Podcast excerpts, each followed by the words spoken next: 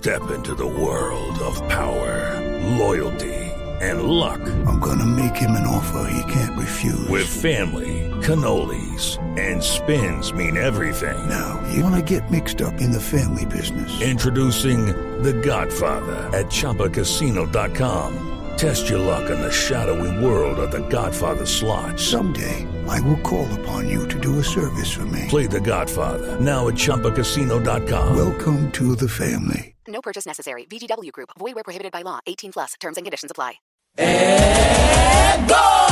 Aquí está Blog Mundialista. Viviendo la Copa del Mundo. Javier Hernández Bonet, Ricardo Rego, Juanjo Buscalia, Tito Puchetti y el equipo deportivo de Blue Radio en su primer mundial, Brasil. Como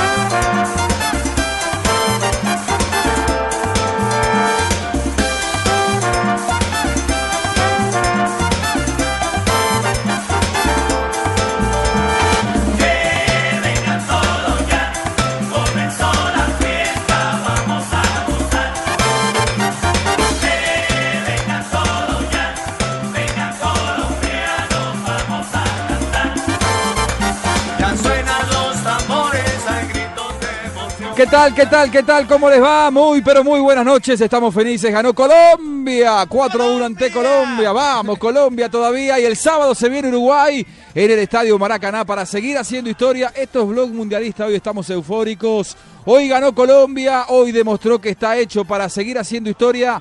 Para ser el mejor mundial que, ha hecho, que haya hecho este seleccionado de este hermoso país. Habló José Néstor Peckerman. Tenemos toda la mesa completa. ¿Está, está contento? Partidazo, hermano. Una selección que nunca antes vista. Con suplentes, con titulares. Al principio empezó jugando mal, pero terminó entrando los que entran y arreglan eso, hermano. Entró James y tómela, démela y pa' adentro. Y James Rodríguez cambió el partido totalmente, porque James Rodríguez es un crack. Para mí, hasta aquí, el mejor jugador del Mundial. Para mí también. Rodríguez, ¿eh? En la primera fase, el Mundial igual arranca en los octavos de final y hasta allí llegó Colombia. Tenemos pregunta del día porque hizo dos goles Chachachá, hizo dos goles Jackson Martínez y entonces lo decía el Tino Asprila cuando terminaba la transmisión.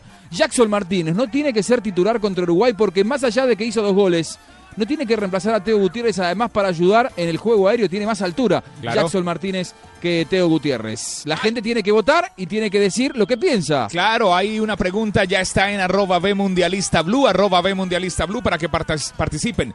Numeral Jackson Martínez o numeral Teo este sábado. La pregunta del día hoy aquí en arroba B Mundialista Blue para que participen y se ganen unos guayos F50 de Adidas. Muy bien, que vamos a estar eh, sorteando el próximo viernes. Ya el viernes. Tenés que ser seguidor de arroba B Mundialista Blue. Primero nos sigues, arroba B Mundialista Blue, arroba B Mundialista Blue. Después de seguirnos, participas en las trivias eh, de todos los días para que también participes de este mundial y lo vivas con Blue Radio y Blue de- Mundialista. Perdón, todavía estoy emocionado del partido. Claro, Mundialista. Es que los guayos más bonitos que hemos visto en el Mundial, esos blancos y negros, bueno, esos el viernes vamos a estar sorteándolos para que haya un ganador de esta semana que será histórica para el fútbol colombiano y para la selección de Colombia que ya está en los octavos de final. Hoy habló Peckerman, hoy habló el técnico de la selección cafetera luego del 4 a 1 mesurado, como siempre. Hablo, pero cortito. Sí. Pero escúchame lo que voy a hablar. Muy bien, vamos a escucharlo Peckerman. En conferencia de prensa decía lo siguiente. Estamos muy contentos y hemos ganado hoy un partido muy difícil, como lo esperábamos, pero nos da mucha confianza haber podido ganar los tres partidos y en el día de hoy contento también por, por nuevamente demostrar que Colombia es un grupo unido y este grupo viene trabajando de esa manera. Eh, todos saben que pueden jugar y lo demuestran.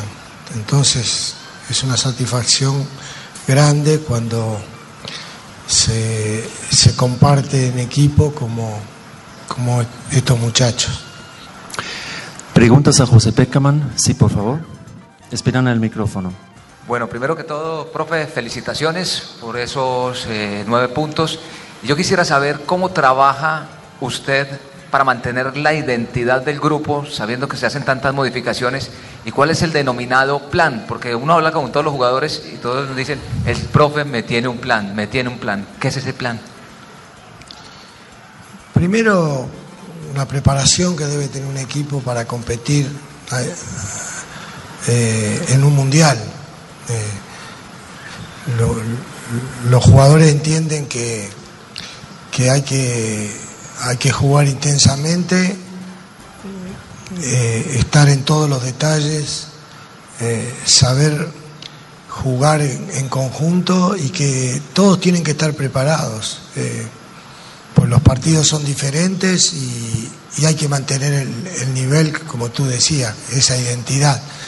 Y se puede mantener cuando, cuando todo el grupo trabaja en silencio, muchas veces no se sabe y se, se, ve solamente a los, que, a los que juegan. Pero algunos que no juegan, uno los ve trabajar y demostrando que, que lo único que le falta es la oportunidad pero cuando pero al mismo tiempo en vez de, molestarse por eso trabajan y saben que tienen que cumplir el plan adecuado en el momento adecuado lo cual no, no- no es tan fácil pero así lo han entendido y, y esto se ha ido fortaleciendo en cada partido y nos permite hoy disfrutar de estos resultados Por favor. En español. Eh, señor Peckerman, eh, quería saber qué es lo que le preocupa de Uruguay y dónde cree que su equipo tiene ventajas contra los uruguayos. Sí, to- todavía hasta, hasta, hasta unos minutos atrás no, no pensábamos ¿no? en el próximo rival porque teníamos mucha energía para jugar este, este partido. Eh, porque queríamos que Colombia pueda demostrar que, que seguía compitiendo con, con todas las ganas, respetando el fair play, ¿no? De, de que enfrentábamos un equipo que también necesitaba ganar y otros equipos compitiendo. Eh, eso, eso fue muy satisfactorio. Ya pensaremos en Uruguay, pero decir lo que es común, ¿no? Enfrentamos a, a uno de los grandes equipos de, de Sudamérica y del mundo, que, que siempre, siempre tiene una, un- una actuación eh, importante, eh, que tiene una historia, que tiene jugadores de mucha experiencia, que, que aún en cualquier circunstancia nunca van a, van a, digamos, aflojar, a relajarse. Es un equipo muy consistente, muy fuerte y con mucha experiencia. É, queria que o senhor avaliasse a situação, a, a situação do gramado aqui da Arena Pantanal, se por um acaso atrapalhou alguma coisa dos jogadores.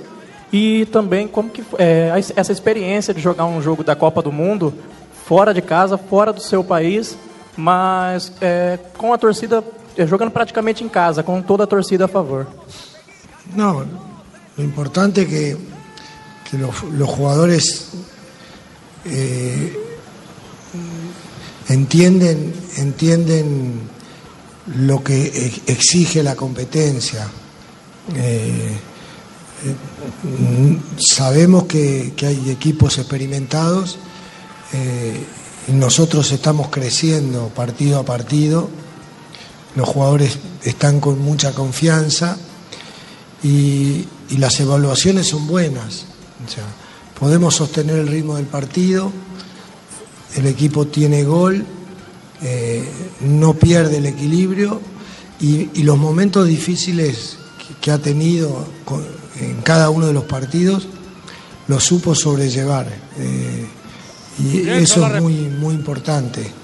Mm, Las individualidades están funcionando bien, o sea que, que la experiencia es, es muy Bueno, positiva. Peckerman eh, hablaba de la, de la confianza, de que se le ponga enfrente. Hoy los futbolistas sienten que pueden superarlo. Lo que decía un poco Tino Asprila en el cierre de la transmisión que comandó Carlos Alberto Morales. También estuvo, por supuesto, Ricardo Orrego. Y a propósito de lo que nos dejaba Tino, tenemos la pregunta del día, Juan Pablo. Claro, la pregunta del día, Jackson Martínez o Teo, el sábado contra Uruguay. La pregunta del día en arroba B Mundialista Blue. Ya hay muchas respuestas. Eh, Felipe Hernández dice Teo, Adriana Albendaño dice Teo, también eh, Colosán dice ambos, ambos. Claro, Puede al- ser. ¿que algunos estaban pidiendo eso? Sí. Es una opción, puede ser. Sí. Me gustaría ver a Teo con Jackson. Raúl. ¿Y a quién sacás? No sé, hermano. Sacás a Todos están tan buenos. Contra Uruguay sí. Sacás a Ibarbo. Podría meter a Jackson y a Teo. Ambos, uno guapo y el otro va a definir.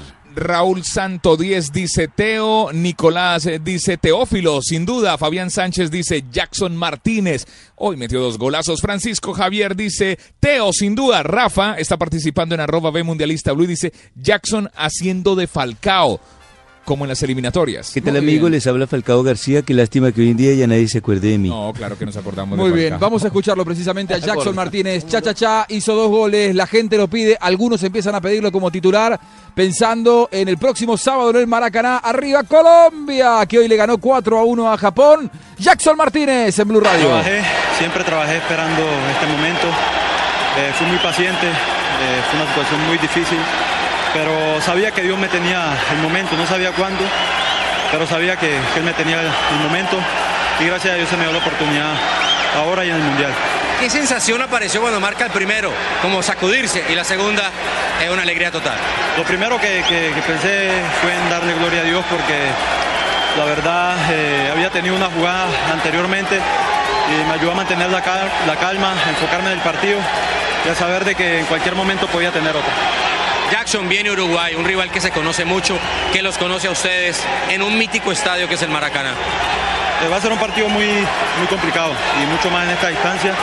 Eh, tenemos que pensar en, en recuperarnos en estos pocos días y preparar lo que va a ser este, este importante partido. Jackson, ¿qué decirle a la gente que está aquí en el estadio? Es completamente amarillo. ¿Qué decirle a las calles de Bogotá, de Barranquilla, de Medellín, que están llenas? Yo pienso que agradecimiento, agradecimiento porque han mostrado un apoyo impresionante y ese apoyo lo sentimos nosotros acá eh, con toda la gente que viene a apoyarnos en Colombia y en lo particular, bueno, aparte de agradecerle a Dios, quiero agradecerle a todas esas personas que, que estaban haciendo fuerza y que estaban esperando como yo eh, también este momento, especialmente a, a mi tierra. Jackson, por último, ¿cómo mantener la calma? 9 de 9, pero ahora se empieza de cero. Hay que, hay que estar tranquilo. Algo que, que valoro en este grupo es que después de los partidos, mucho más después del partido de clasificación, en el camerino se, había una paz total, había una paz impresionante y no había un, con- un conformismo. eh, se consiguió ese objetivo, pero ya se pensaba en este partido con Japón aún estando clasificado. Pienso que eso nos va a ayudar muchísimo a lo que va a ser nuestro camino de, de aquí en adelante. Por último, ¿usted se imagina Colombia en cuartos de final de un mundial? Vamos por paso, vamos por paso. Primero los octavos, eh, hacer un excelente partido, si Dios nos permite, eh, llegar lo más lejos que podamos, porque tenemos una gran selección.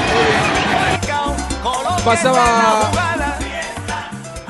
Pasaba Jackson Martínez, ahí lo escuchábamos. Y la pregunta del día es, Juan Pablo. La pregunta, Jackson Martínez, numeral Jackson Martínez, Oteo contra Uruguay este sábado. Opine, arroba B Mundialista Blue. Cristian eh, Javer dice, arroba B Mundialista Blue. Eso no hay duda, es Teo. Jackson tiene que esperar. Pueden seguir participando en arroba B Mundialista Blue. El viernes estaremos entregando los primeros Adidas aquí en arroba B Mundialista Blue. Los primeros Adidas F50. Muy bien, y la tenemos aquí a una señorita con las manos, a ver. Calientes. Calientes. Están calientes, esa mano no me Pues que gusta después de tanto. todo el día en el sol de Copacabana, uno tiene que estar con Mucho las manos trabajo. calientes, sí. ¿Estás nerviosa? ¿Estás asustada? No, estoy más colombiana que nunca. ¿Segura? Sí, Ah, el ¿cómo más colombiana? ¿No sienten pases de animal ser- gigante? No, todavía no. El, el maracanazo va a ser de Colombia en el Maracaná contra los uruguayos. Acabar con esta historia de maracanazo, de que el fantasma, de que no sé qué llegó, de que, que Uruguay está aquí. Nah, es Colombia. Sacamos, sacamos, ¿no? Porque yo ya me siento Sí, pero no, no tienen que conocer que el equipo uruguayo va a estar también en la cancha. Y hasta no finalizamos partido esto, mi equipo de Uruguay no, no vamos a verlo como Juanjo. Eh, vengo en representación de Uruguay, así que va a ser un lindo partido. Va a no, un va a ser un lindo partido, ¿eh? va a ser un partidazo, eso sin duda.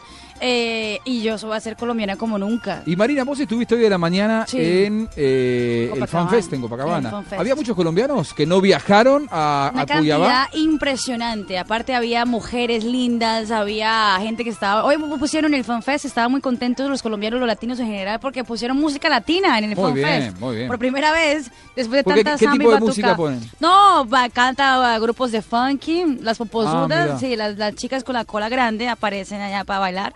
Y también... eh, ¿Tú bailaste allá en, eh, en, no, eh, sí, cuando Río? hay, cuando hay cuando hay samba y batucada, yo siempre termino bailando. ¿Vos sí. bien samba y batucada? Sí, sí, ¿Alguna sí, vez vas sí. a bailar aquí para nosotros? Hacemos Sí, una sí, videocámara sí. ahí. El, una- día, el sábado, cuando Colombia le gane a, a Uruguay, aquí hacemos una Ojalá, batucadita. ojalá, ojalá se pueda dar. Eh, bueno, muchos colombianos entonces en el FanFest. el Muchos sábado, eh, colombianos, muchos colombianos, eh, pues el, ya el partido era un poco más tarde, entonces los colombianos se despertaron tranquilos, fueron al FanFest tranquilos. Hoy hizo un día divino en Río de Janeiro, entonces primero fueron a la playa, fueron a, a- a lavarse un poco en el mar, a quitar todos los, los agüeros, hasta quitarlos con la sal, y después entraron al FanFest y se, se- o sea, mejor dicho, el desorden total en el FanFest, un carnaval. Muy bien, lo tenemos a JJ en Medellín, pero quiero escucharlo a Juan Guillermo Cuadrado. Eh, jugó la primera parte, Juan Guillermo Cuadrado, luego lo preservó eh, José Néstor Peckerman para el partido que se viene. Entró Carbonero por él y entró muy bien. Me decía Rafa Sanabria y luego quiero escucharlo. Ojo porque Carbonero entró demasiado bien. No lo hará pensar, a mí me parece que es insustituible, ¿no? De todos modos, Cuadrado. Vamos a ver qué es lo que piensa luego el, el entrenador. Pero Juan Guillermo Cuadrado habló ante nuestros micrófonos, decía lo siguiente. Sí, no, la verdad eh, contento, eh, primero que todo agradecido con Dios por, por este bonito triunfo y, y de que seguimos eh, jugando, ¿no? Eh, el haber hecho ocho cambios y jugar con, con los otros compañeros eh, y ganar es una demostración de que, de que día a día estamos trabajando fuerte y somos un grupo unido. Hay una memoria futbolística y un trabajo ya identificado, Juan, porque entraron y no desentonaron los que vinieron hoy a la cancha. Sí, yo creo que todos los jugadores que estamos acá eh, estamos eh, dispuestos a, a jugar, ¿no? Eh, creo que todos en cualquier momento podemos ser piezas fundamentales del equipo. eh, pienso que todos somos titulares, todos somos una familia, un mismo equipo. Viene Uruguay, partido difícil. Y para sacarnos también esa espinita del último partido de Montevideo. Bueno, sabemos de que es un partido difícil con un gran rival. Eh, bueno, ahorita tenemos unos pocos días para, para ponernos eh, eh, al 100% y, y tener un plan de juego para, para ese día. Si usted tuviera que definir a Colombia, ¿cómo la definiría? Un, un gran grupo de, de- de jugadores con un mismo apellido todos. Yo creo que eso es lo más importante, lo que se ve eh, en la cancha. ¿no? Somos todos con, con nombres diferentes, pero con un mismo apellido, que somos un equipo. Felicitaciones. Ok, gracias. Todos un mismo equipo, todos un mismo país. Ojalá esta revolución que está causando la selección de Colombia, y lo digo como alguien extranjero, ¿eh? Eh, acabe con tantos regionalismos que tanto daño han hecho. ¿Eh? que todos vayan detrás de un mismo objetivo, unidos por un país, como dice la, la camiseta de Colombia. Aquí hay un solo objetivo que es seguir creciendo de la mano de Colombia. Aquí no hay regionalismos, aquí no hay intereses particulares, sino que lo colectivo está por encima de todo. J, desde Medellín, amigo, ¿cómo anda JJ Osorio? Hola, Juanjo. Aquí estamos felices, compartiendo la misma alegría de, de todo el país. Contentos por lo de Jackson, que estaba negado con el gol con la camiseta de. Colombia y se convierte en el primer Sí. colombiano que marca doblete en un mundial. Contentos por lo de Farid y su registro histórico, por lo de James, que sin lugar a dudas es el jugador de la primera fase, no solo para Colombia, sino para el mundial y contentos pero mesurados eh, por lo que viene. Hay un dato para, para Marina y para Flavia. La, la, lo del corazón partido podría darse en cuartos de final, porque las llaves muestran que Brasil va por el lado de arriba, Colombia por el de abajo. Si superan la fase que viene, se podrían cruzar Brasil y Colombia. Es la única opción de que se crucen en cuartos de final estos dos países. Aquí hay una alegría eh, desbordada en las calles, en, eh, en- en los carros, en, eh, los sitios públicos, pero también invitamos a la gente a que a esta hora empiecen a, a mesurar, a calmar un poquito la celebración. Hay que guardar para el sábado. el sábado que viene en los cuartos de final y además hay que hacerlo con respeto por los demás ciudadanos que a veces la gente con la espuma, con la, el- el- el- la fécula de maíz y con todas estas cosas que se inventan para celebrar se exceden un poquito y están, están generando algunos eh, inconvenientes con los vecinos. A ver, JJ, hace un rato hablaba Mondragón, decía esto. Este igual es un grupo joven pero muy maduro, pero obviamente que la, que la de la experiencia mía he recorrido momentos y situaciones eh, que pueden ayudar para que no nos pase momentos negativos y para seguir reforzando las cosas buenas. Así que eso es un grupo humano maravilloso y estoy muy feliz, muy contento y muy orgulloso de pertenecer a él. Tú formaste parte del plantel del Mundial de 1994 en Estados Unidos. ¿Cómo se compara esta, esta selección colombiana a, a- a aquella de, de- de aquel entonces? Creo que la ventaja que tenemos es que el 95% del plantel ahora juega en Europa y esa experiencia a nivel personal, a nivel futbolístico y esa madurez eh, creo que es fundamental. En esa época el 95% jugábamos en Colombia, el 5% jugaban en el extranjero. Hoy en día es al revés y creo que ese roce internacional para ellos en el aspecto mental, en el aspecto humano, en el aspecto futbolístico y una gran e inmensa ventaja es tenemos un técnico que tiene mucha experiencia a nivel de selección. Ha vivido todos los mundiales, desde los juveniles hasta la mayor, y sabe cómo es manejar una selección, sabe cómo es afrontar un, un mundial y creo que está a vista los resultados. Y otra vez el profe acertó con el cambio en el descanso de James, ¿no? La semana, la- la- el último partido, Juan Quintero entró, cambió el partido. James está bien. Sí, yo creo que ellos tienen muy claro, él y el cuerpo técnico tiene muy claro, conocen mucho este plantel, saben en qué momento, quién está apto para cada momento. Siempre tenemos un plan de trabajo que seguimos al pie de la letra y eso es fundamental. ¿Y qué significa para la confianza del plantel que los suplentes, no ocho suplentes, ocho, bueno, suplentes entre comillas, son capaces de, de ganarle a Japón cuatro? Creo que es un momento maravilloso, creo que es un momento de confianza absoluta.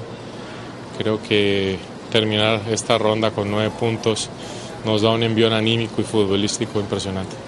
Bueno, muchas gracias. Gracias. Ahí pasaba Mondragón, los micrófonos de Blue Radio, transmisión oficial de la FIFA, porque tenemos los derechos, porque estamos en todos lados y porque todo lo que ocurre en Brasil. Ya quedó como el más antiguo de haber metido a un mundial, don Juanjo, el señor Mondragón. Claro, superando a la Roger Milla, 43 años y 3 días.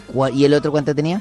40, a ver, eh, el anterior había sido Roger 42. Milla, 42 años y un mes. 42 ¿Nunca más antes había un señor más viejo? No, el tercero anterior, Pat Jennings, de Irlanda del Norte, 41 años y 0 meses. Peter Shilton, de Inglaterra, cuarto, eh, 40 años y 9 meses. Dino Sof fue campeón del mundo, O además. sea, con vamos a romper todos los récords, campeones, el arquero más viejo, Usted dice terminamos ser- invictos. Usted dice que Colombia va a ser campeón, ojalá pueda Yo ser sí campeón. quiero que Colombia sea campeón, pero con mesura, como dice JJ, con mesura. No hay nada más fastidioso que pase uno y porque celebra y que porque ganó Colombia le echan una harina en los ojos. No. No, no, no, no. tranquilidad, Basta, todavía no calma, calma. Nada, paso a paso, como decía Mostaza Merlo. Eh, Rafa, ¿cómo estamos? Hola, Juan. Lo veo chateando mucho a. Rafa, hermano. Ojo, está dando bombo a la comisión arbitral, ojo. No, para nada, para nada. Eh, la comisión, la comisión arbitral de FIFA, Sí. eh, ¿Ya definieron me imagino que no. Lo último que salió es que la FIFA sacó un co- el comunicado que sacó hace una hora. Ante tanta donde- presión. No, De los medios, claro, la gente ya No, empieza a saber no. qué es lo que pasa, van a sancionar. El comunicado es que va a esperar el informe de Marco Rodríguez, pero es eh, simplemente un conducto regular, porque el informe de Marco Rodríguez no puede decir algo diferente a lo que él hizo en la cancha, porque no puede decir, sí, es que llegué al hotel y vi el mordisco de Luis Suárez, Ah, no, eso no entonces debe ser expulsado. No, él no puede informar nada de eso porque no lo hizo en la cancha. Ah, que después le cuenten que sí lo mordió, él no puede informarlo. Él simplemente se remite a hacer su informe que tiene que pasarlo a la, eh, a la FIFA directamente una hora por tarde después del partido y ya la comisión disciplinaria, de acuerdo al artículo 77, ojo, para todos los que quieran, artículo 77, el punto eh, A, dice, funciones de la comisión disciplinaria, sancionar a todos los jugadores que considere necesario que el árbitro no haya sancionado o no haya castigado en la cancha. Entonces, aquí viene la sanción, o va a venir seguramente la sanción para el señor Luis Suárez. Eh, eso tiene que decidirse en muy poco tiempo, porque el partido es el sábado, estamos a martes, estamos a ya eh, cuatro días. Entonces, ¿cómo, ¿cómo se define esto? Porque por ahora hay que esperar el informe de Marco Rodríguez, que no va a constar un mordiscón, no va a decir nada. Entonces, eh, ¿cuándo...? ¿Un tipo esto se puede salvar, don Juanjo? Si el señor no lo vio o algo, entonces él no, informa y don Rafa no puede prueba, colocar. Rafa. No. No, por eso les FIFA. estoy diciendo. Sí, sí, por sí, eso es lo les que estoy diciendo, diciendo. que es lo ahí que yo estoy diciendo. potestad para hacerlo. Eh, que el artículo 77 dice que la Comisión Disciplinaria de FIFA puede sancionar a cualquier jugador u oficial de acuerdo a que si el árbitro no lo ve y no lo castiga en la cancha. Entonces, de acuerdo a eso, lo va a sancionar porque no pueden pasar algo tan grave, sobre todo que tiene antecedentes en el 2010, en el 2013 y ahora en el Mundial del 2014 para el mismo jugador. Y esta sanción, esta sanción, la pregunta que me decía Juanjo, esta sanción eh, irá de seis fechas como mínimo. Y aparte de eso, tiene que darla a conocer la FIFA por tarde en 48 horas. O sea, estamos Rafa. a martes, noche del jueves, ya deberíamos tener la sanción. No hacer como Sí, a señor. Clavijo, que lo mandaron hasta hoy para Colombia. Dígame. La, la- Jota. la pregunta, la pregunta entonces es, ¿el video se configura como prueba en esos casos? Porque en, en el video es muy claro el mordisco. Sí, el video desde el año 94, Mundial de Estados Unidos 94, está como prueba para cualquier sanción disciplinaria. Antes no lo tenían, entonces eh, se empezó a regir eh, o se empezó a hacer jurisprudencia desde la sanción, desde la agresión de Leonardo eh, a un jugador, a Tap Ramos, jugador de Estados Unidos, un codazo que lo dejó casi privado. Entonces, desde ahí empezaron ese tipo de sanciones y ya la comisión disciplinaria puede sancionar con el video. Yo no voy a defender Rafa, lo indefendible, Rafa. Jota.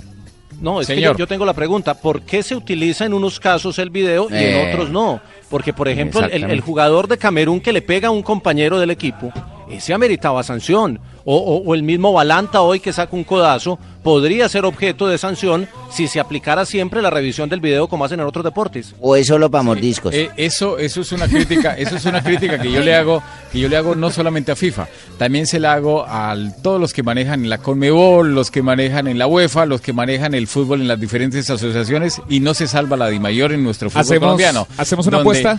Donde la que quiera. Creo que no va a pasar nada con, con el Bueno, Morde los ¿cuánto apuestas? Apostemos. Apostemos Ahora, ahora. eh, los viáticos. Listo, hágale los Ahora, viáticos. Rafa, yo- yo le pregunto ¿Todos los viáticos? Todos los Los viáticos. de Yo le todo algo, Rafa. Yo le voy a preguntar Que algo quede Rafael. grabado, por favor, W. Yo le voy a preguntar algo a Rafael Sanabria. En este caso, los implicados, los equipos son Colombia y Uruguay. Colombia debe presionar por un lado ante su presidente para que la FIFA se pronuncie. Claro, como va a presionar Uruguay con también Eugenio Figueredo, que es el hacer, pero- presidente de la sí, Conmebol. pero ¿qué pueden mostrar ellos si es tan evidente? No, es muy evidente y ante esto la FIFA no puede dejar pasar este tipo de agresiones porque sería un muy mal mensaje A para ver, todos. Más allá de las presiones de Figueredo como presidente de Conmebol, igual tanto no debería meterse, porque digamos Figueredo representa a todo el fútbol sudamericano y también Sí, representa a Colombia, total. pero bueno, quizá de la Asociación Uruguaya de Fútbol y por otra parte de Bedoya, aquí hay algo que es indiscutible, que es la imagen, ¿no? La imagen Sí. es elocuente. No, es- Y en ese sentido, creo que la- el, el comité disciplinario de la, de la FIFA tiene los elementos suficientes como para juzgar que un futbolista que comete tal atropello de morder en la espalda a un rival no puede volver a jugar porque Que ya lo ha hay- hecho. Claro, ya lo había hecho en otras dos oportunidades, jugando en el fútbol holandés y en el fútbol inglés. Digo, aquí hay que tomar una medida ejemplificadora, porque si no, en el próximo partido vamos a salir, los jugadores van a salir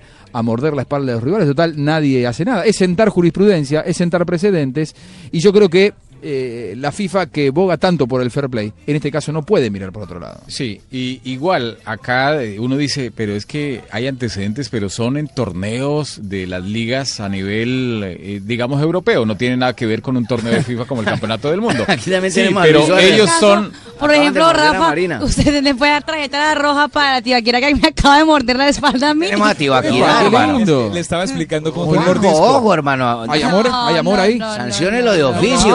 Explicando Cuatro cómo fue el fechas. mordisco hoy. Él es testigo. La Rafa. diferencia es que si ¿Te llega a morderlo Sí, tibaquirá, me la infección lo mata a uno. Y además, además que te digo, yo, Juan Pablo, con todo respeto, pero tenés como para morder ahí bastante, ¿no? Te- Dañás si mordés. Bueno, Es entonces, que es nuestro Luchito Suárez. entonces mire, ese, ese tipo de, de acciones, lo que hizo Luis Suárez, debe ser castigado fuertemente. ¿Por qué?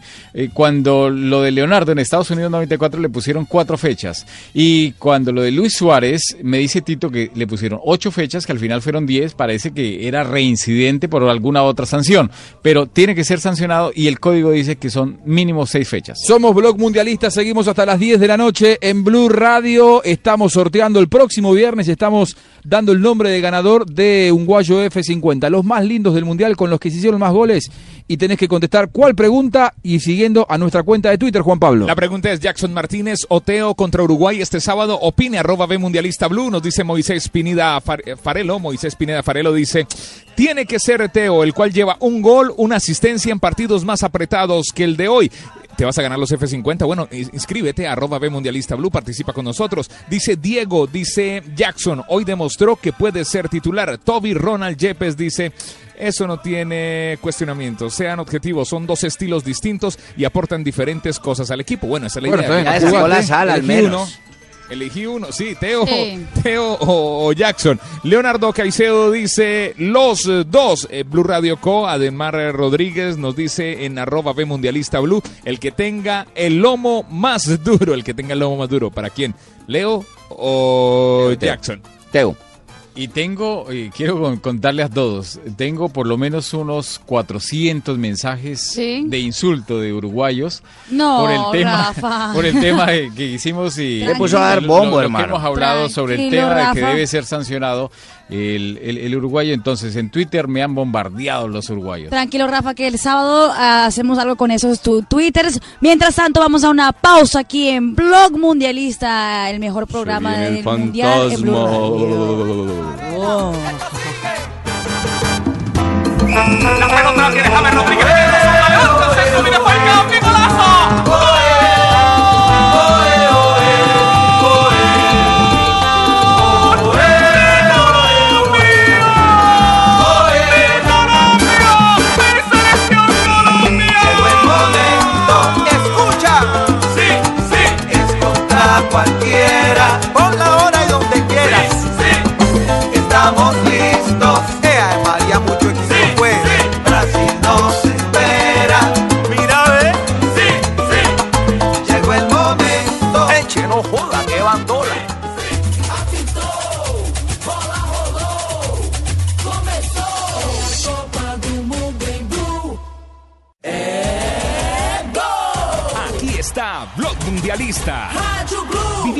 Copa del Mundo.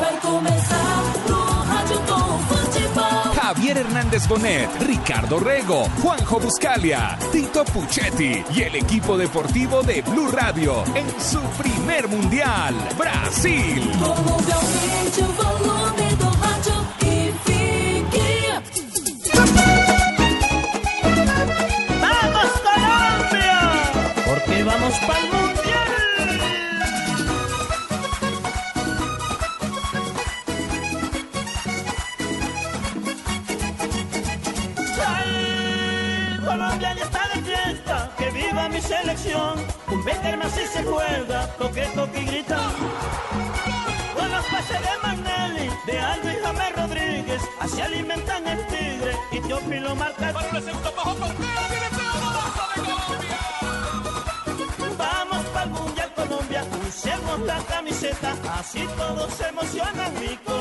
Está de fiesta, mi Colombia está de fiesta.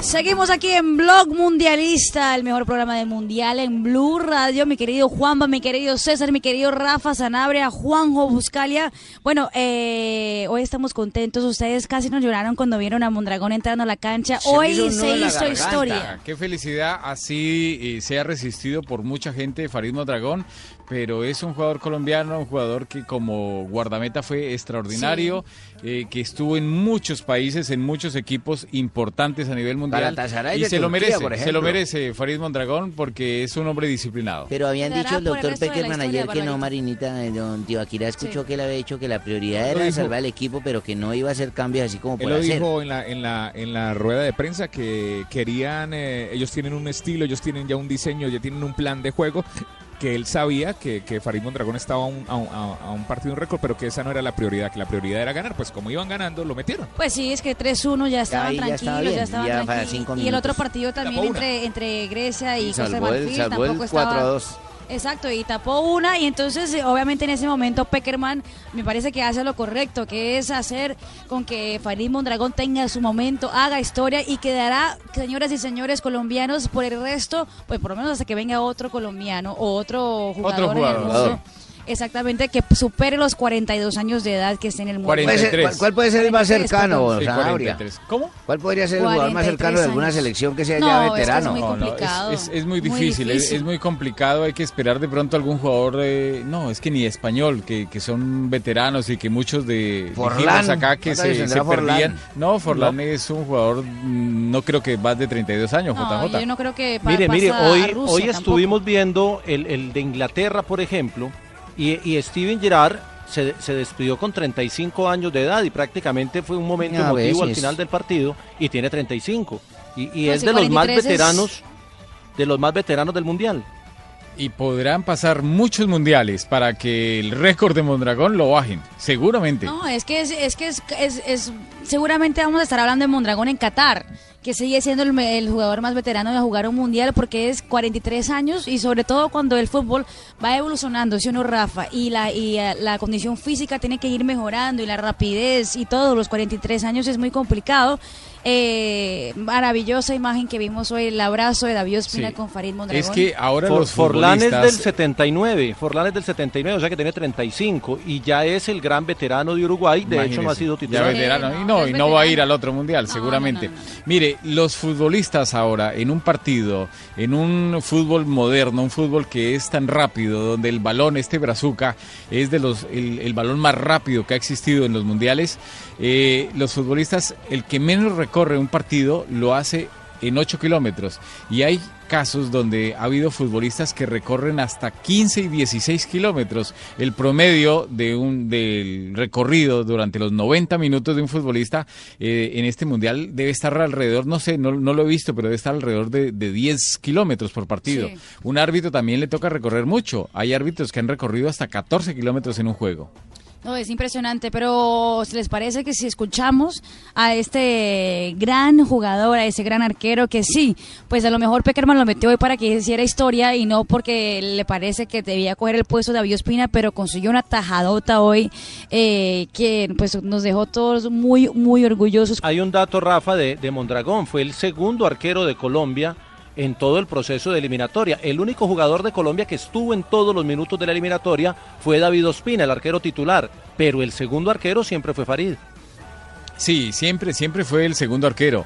Y Farid, muchos decían, pero ¿por qué llevan a un viejo? Al, eh, ¿Por qué no llevan a un jugador como eh, Cua- Cuadrado? ¿No? ¿Cómo se llama el del Once Caldas? Vargas, ¿no? En- Como. Vargas, el, de Santa Fe o No. Henao. No, no. Cuadrado, Juan sí, José Fernando Cuadrado. Sí, que es muy bueno en guardameta. O el de otros- Millonarios. O el de Millonarios, que son, son, Delgado. son buenos, Delgado. Pero yo pienso que el técnico Peckerman, aparte de la experiencia y lo que puede ofrecer para el guardameta eh, principal, para Ospina, yo pienso que el liderazgo que ejerce eh, Farid, la actitud que tiene sobre la, eh, la ascendencia sobre los demás jugadores es muy importante y en eso se lo ganó Farid. Pues así es, eh, mis compañeros. Vamos a ver a la selección Colombia jugar en Río de Janeiro, en el estadio más emblemático del más mundo. grande, hermana, ojo. Oh, o Es estádio mais grande Mais do grande mundo. do mundo, con dos equipos más grandes do mundo, que son Uruguay y Ojo, Colombia. hermano, no. Brasil tiene que alistarse para ver una final anticipada este sábado. Yo estoy muy, Además van a haber partidos. Brasil la- y Chile también juegan el Para sábado. la gente que está preguntando la hora, todavía no se sabe la hora de los partidos, pero yo me imagino que puede ser un partido a la una de la tres, tarde, tres de la tarde. hora de Brasil, 11 de la mañana, y el otro puede ser a las 5 de acá de Brasil, 3 de la tarde, hora de Colombia. Ya, ya apareció oficial. On- 11 de ¿Ya? la mañana es el partido de Brasil, hora colombiana. De Brasil. Y, y 3 Sí. de la tarde el de Colombia. Ah, Sí. ok. 3 de la tarde Sí. el de Colombia, un sábado previo a Puente No, Festivo no. en nuestro A país. Puente. Ahí tiene todos los datos. Ya tenemos, eh, de todas maneras, tenemos todas las carreteras, toda la Policía Nacional está era el saliendo a hacer unos operativos para que la gente, por favor, no se salga a echar maicena en la Hay que recordar a la gente, por favor, celebren, sí señores, pero en paz. En paz, sí, no provoquemos al que no va de pronto en nuestra rumba, en nuestra algarabía, no lo provoquen, no le echen maicena, déjenlo, celebren que viva. Colombia, pero no toquen a las personas, no empujen, no se agregan con agua, vamos a celebrar Siempre en paz. en paz. Por favor, que la celebración se daña cuando no hay paz y hay violencia en las celebraciones. Pero pasemos de una vez porque Fabito Poveda estuvo en el estadio o en el Arena Pantanao, estuvo en la zona mixta, habló con los jugadores y hoy nos, Fabito nos trae un, in- informe, mi querida Barbarita, de lo que pudo ver y lo que con quién estuvo en el estadio Arena Pantanao de la ciudad de Cuyabá. Fabito. Hola Marina, un saludo para usted. Y estuvo esto fabuloso, una felicidad completa de los jugadores. Usted no se imagina la armonía que hay, una sonrisa en los labios constantemente. Y por supuesto que eh, el, el jugador que más perseguía a la prensa, no solo la prensa colombiana, sino la prensa extranjera que también estaba aquí, fue a Farid Mondragón. Porque se hizo historia, porque se convirtió en el jugador con más edad en jugar un campeonato mundial de fútbol. Y el otro, James Rodríguez. Aunque James no habló, pasó raudo y no habló con los medios de comunicación, pues por supuesto que fue también eh, muy asediado, sobre todo por esa perla de gol que hizo, ese último gol con una definición fabulosa. Además porque James eh, se convirtió en un récord man de Colombia. Por primera vez un jugador colombiano hace más de dos goles en un campeonato mundial. Los anteriores goleadores de Colombia en campeonato mundial eran Bernardo Redín y el Tren Valencia y tenían dos goles. Hoy además, eh, bueno, James Rodríguez ahora completó tres. Y hoy también se hizo historia porque Colombia volvió a marcar cuatro goles en un partido de campeonato mundial y no lo hacía desde 1962 en aquel empate 4-4 ante la selección de la Unión Soviética. Así que por todo esto, por todo esto fue la verdad que una felicidad eh, extrema la que vivieron los jugadores, que regresaron esta noche a Cochilla y el día jueves estarán viajando a Río de Janeiro para quedarse ahí ya jueves en la noche, viernes entrenará en el Maracaná y el día sábado, por supuesto que será el partido ante la selección de Uruguay a partir de las 3 de la tarde, mi estimada Marina.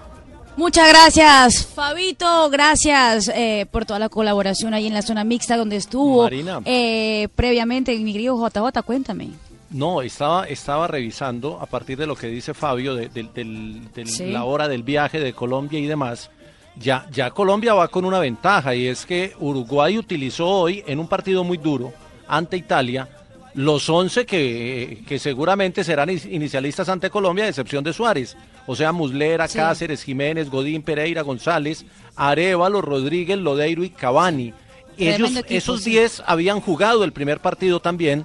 Eh, Es decir, jugaron los tres partidos y jugaron hoy un partido difícil. Colombia descansó eh, la base del equipo y ahí puede sacar alguna ventaja inicial Colombia en ese duelo ante Uruguay.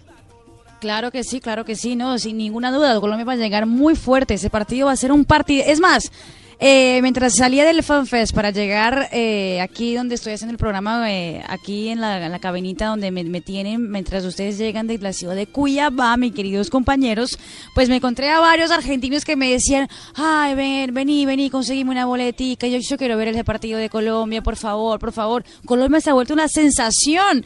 Todos quieren ver a Colombia, pero ojo, ya les vengo diciendo y no quiero ser la mamona del equipo, pero ojo, porque Uruguay en el Ojo, esa Maracaná- frase es mía, ojo. Jimmy, ojo, Uruguay en el Maracaná es otro equipo, por eso yo digo, vamos Colombia porque tenemos que ganar y ya decir a los, los uruguayos que olviden el Maracaná, también, que el yo Maracaná también no digo es lo de mismo. ellos, no, ya no es de ellos, ya es otro Maracaná, ya Yo digo lo mismo, hay que tener mesura, Marina, y hay que confiar en el equipo, pero no vamos a enfrentar a un tullido. Ojo, porque Uruguay es un equipo complicado y ese es el que yo quería enfrentar para saber de qué está más hecha nuestra selección. ¿Con, con qué no, clima se no, no la selección en- de Japón, correcto.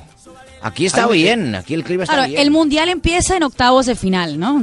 Ese es el verdadero Sí, mundial. y en octavos de final se puede perder todo lo que se ha hecho hasta el momento. Que se arranca de cero, O se Rafa. ratifica, sí, ahí es Recordemos donde lo que pasó con mundial. Argentina, Rafa, en los últimos mundiales. Goleó, goleó, goleó en la primera fase, llegó en octavos mm, mal, pasó y los cuartos de final le golearon a ellos. Entonces, es el mundial, yo siempre le digo, el mundial empieza en octavos de final. Antes de eso, pues claramente se quedan muchos grandes en la primera fase, que es una, que es una pena, eh, es una gran... eh, cosa que los latinoamericanos hayan quedado y es una lástima que ahorita Brasil juega contra Chile, uno se queda por fuera o esperamos que sea Chile y no Brasil.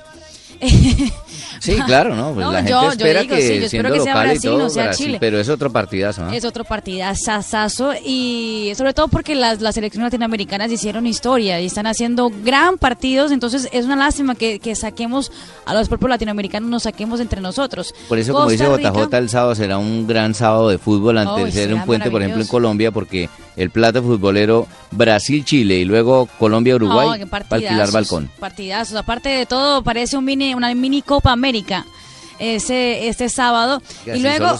Costa Rica, que se va a enfrentar a la selección de Grecia. Yo no sé ustedes. Eso va a ser un partido muy bueno y yo pienso que eh, en el último instante la clasificación de Grecia le conviene más al equipo de Pinto tener un equipo de estas características, más no el Costa de Marfil fuerte y que podía eh, de pronto llegar a, a complicarle la vida al equipo centroamericano. A mí, me- yo voy a decir la verdad, a mí me dio pesar por Costa de Marfil. Mí me parecía que era un equipo que merecía pasar a los octavos de final. Eh, sobre todo porque tenía grandes figuras, Jerviño se venía jugando partidazos, por más que Costa de Marfil no fue un equipazo, que hubiéramos dicho que maravilla de equipo, me dio un poco de pesar. Rafa, te le quiero preguntar, ¿es mucho coraje de un árbitro apitar un, un penalti terminando Sí, el partido? y me alegra por mi amigo Carlos Vera. Carlitos Vera, que es un muchacho humilde, callado, muy sencillo, y llegó a este mundial como, bueno, un ecuatoriano que no pesan tanto. Le ha ido también en los dos partidos y sobre todo con esa última decisión, que yo estoy seguro que ya se ganó un partido, ya sea de octavos o de cuartos de final. Carlos Vera, el árbitro ecuator- ecuatoriano. Me alegra mucho por él. Una, Pues, una pregunta, Rafa. Los, dime, los árbitros, los árbitros, por ejemplo, de Colombia, que está en octavos de final, o, o el árbitro de Brasil, o de pronto el ecuatoriano, si Ecuador pasa, quedan anulados para la fase de octavos de final. Eh, no anulados, pero sí les quita muchas posibilidades. Pero el colombiano no solamente porque esté Colombia ahí. Lo de Roldán es por su actuación en los dos partidos donde no estuvo bien. Aquí estamos. ¿Cómo están? Bien, Bien. Aquí estoy. Escuchándolos atentamente. ¿Qué pasó? Sí, está- ¿qué- quién estaba mirando estadísticas, no, es que hemos estado hablando ya de, ya nos metimos en el tema de, de cuartos de final y hablamos, por ejemplo, de, de- de que Colombia va a tener un once inicialista mucho más descansado que el de Uruguay, que actuó hoy en un partido muy duro contra Italia. Y el otro tema que quería saber ustedes que, que- que- que tienen eh, eh, el- el- la información de primera mano allá, el clima, la temperatura, cómo va a estar en el Maracaná el, el próximo sábado, porque recordemos que en Barranquilla Colombia paseó a Uruguay 4 por 0, pero en Montevideo perdió 2 por 0 y lo sufrió en la eliminatoria. A ver, se habla de que las temperaturas van a mantenerse eh, para, para el fin de semana. 35 grados Sí. hizo en Río de Janeiro. Agradable. Aquí está suave, aquí está rico. No es Muy ventaja agradable. para Me parece de que los no va a tener incidencia. No, aquí no hay ventaja para No. ni frío ni calor. Sobre todo porque la humedad no es tan grande. Acá la humedad no es como en Cuyabá, por ejemplo, que a lo mejor estaba haciendo 30 grados, pero la humedad es del 90%, entonces es mucho más desgastante y es mucho más complicado para, para los uruguayos, por ejemplo, y mejor para los colombianos. Pero acá la humedad, por más que es, un, es una ciudad playera, la humedad no se siente tanto. Lo que sí se siente, eh, Juanjo, es el sol picante al mediodía. Pero después de eso no es grave. Sí, no sé por qué no lo veo al mediodía. Sí, hoy sí lo vi yo. En Copacabana, la verdad, ¿sabés, Jota, que no hemos conocido, va, por lo menos yo no, vos sí, vos, vos vas obligada, Marina, a la playa de Copacabana a trabajar. Sí, claro. Eh, pero está tan lejos el centro de prensa, y esto se lo contamos a la gente, que nosotros vivimos una realidad diferente, un mundial paralelo, podría decirse, dentro del IBC, En otro trabajando mundo. muchas horas. Un mundo cuando- paralelo. Sí, cuando tenemos que trasladarnos a un estadio vamos, pero no, no tenemos ese contacto con eh, el fanfest, con el vibrar de los hinchas, todas esas cosas que, que se dan. Y hoy lo decía Marina Granciera, JJ, muchos hinchas colombianos hoy en el, en el FanFest disfrutando de este mundial, pero sin ir al estadio donde jugó Colombia. Sin ir al estadio donde jugó Colombia, y que es impresionante, porque realmente la cantidad de colombianos que estaban en el estadio, uno se imagina, no hay más colombianos en Brasil, no mentira. Claro, El FanFest estaba lleno de colombianos. El cálculo, Juan eh, eh, y Marina, ¿es eh, estadio dividido para el sábado o estadio otra vez con Colombia como local?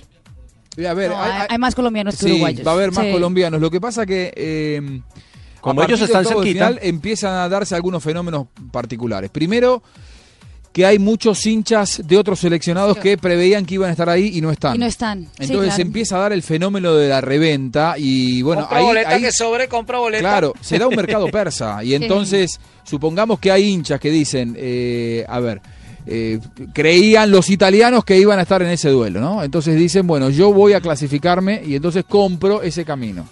Y, y de repente se encuentran con que no están. Y puede oír o la vende cara y gana un Alguno- billete, una claro, y, te, y te, te empiezan a pedir para encuentros de octavo de final de mil dólares para arriba, entradas de 175 te piden de mil dólares para arriba. Hay gente que lo paga, hay gente que no puede. Entonces, hoy, hacer una previsión con respecto a lo que puede llegar a ser el Maracaná el próximo sábado es bastante difícil. Sí. Por lo que uno ve, uruguayos y colombianos, hay muchos más colombianos que uruguayos, muchísimos más. Ahora, lo que dices es cierto, Juanjo, y es una cosa, un fenómeno que se está dando. Muchos colombianos vinieron a Brasil y pidieron vacaciones desde hace un año o más para venir a la primera fase del Mundial. Pero se tienen que volver. Y ahora se Y tienen que volver. Me pasa porque... Sí, compraron tres boleticas. Me pasa porque me pasó, le pasó a mi esposo y al hermano. Claro. se vinieron tres partidos y chao, se fueron. Y ya están de vuelta. Y ya están regresando, exactamente. Y entonces lo que va a pasar ahorita es, muchos colombianos van a venir a ver los partidos de ahora, porque recordemos que Colombia-Brasil es un trayecto mucho más largo que el trayecto Uruguay-Brasil. Sí, para los uruguayos eh, llegar hasta Río de Janeiro pueden llegar a ser de carretera 10, 12 horas eh, y llegan eh, en un mismo día. De hecho, a la, a la playa de Copacabana, ya que ustedes no han ido, la playa está lleno, lleno de carro, carro casa uruguayo, lleno, y argentinos también. Sí, hay muchos argentinos. ¿Sabes que Se habla, por ejemplo, muchísimos. mañana en Porto Alegre juega la Argentina, 200.000 argentinos en Porto Alegre. No, es que, a- a la es que Argentina juegan de queda- local allá, no. Un Maracaná antiguo, completo. 200.000 argentinos, de los cuales el 95%, hoy hablaba con Carlos Simón, el, el árbitro brasileño, que es de Porto Alegre además, sí. él me decía 200.000 argentinos en su tierra, de los cuales el 95% no tiene entradas. ¿eh? Van, ah, van. Sí, a a estar estar en el ahí, FanFest, ahí, fanfest en, en, en Porto Alegre también. Claro, están en, en- en todas las ciudades donde hay partidos eh, JJ, está el FanFest para recibir Tumberini, a los ¿cómo le hinchas. por Juanjo, ahí? yo tengo boleta para vender.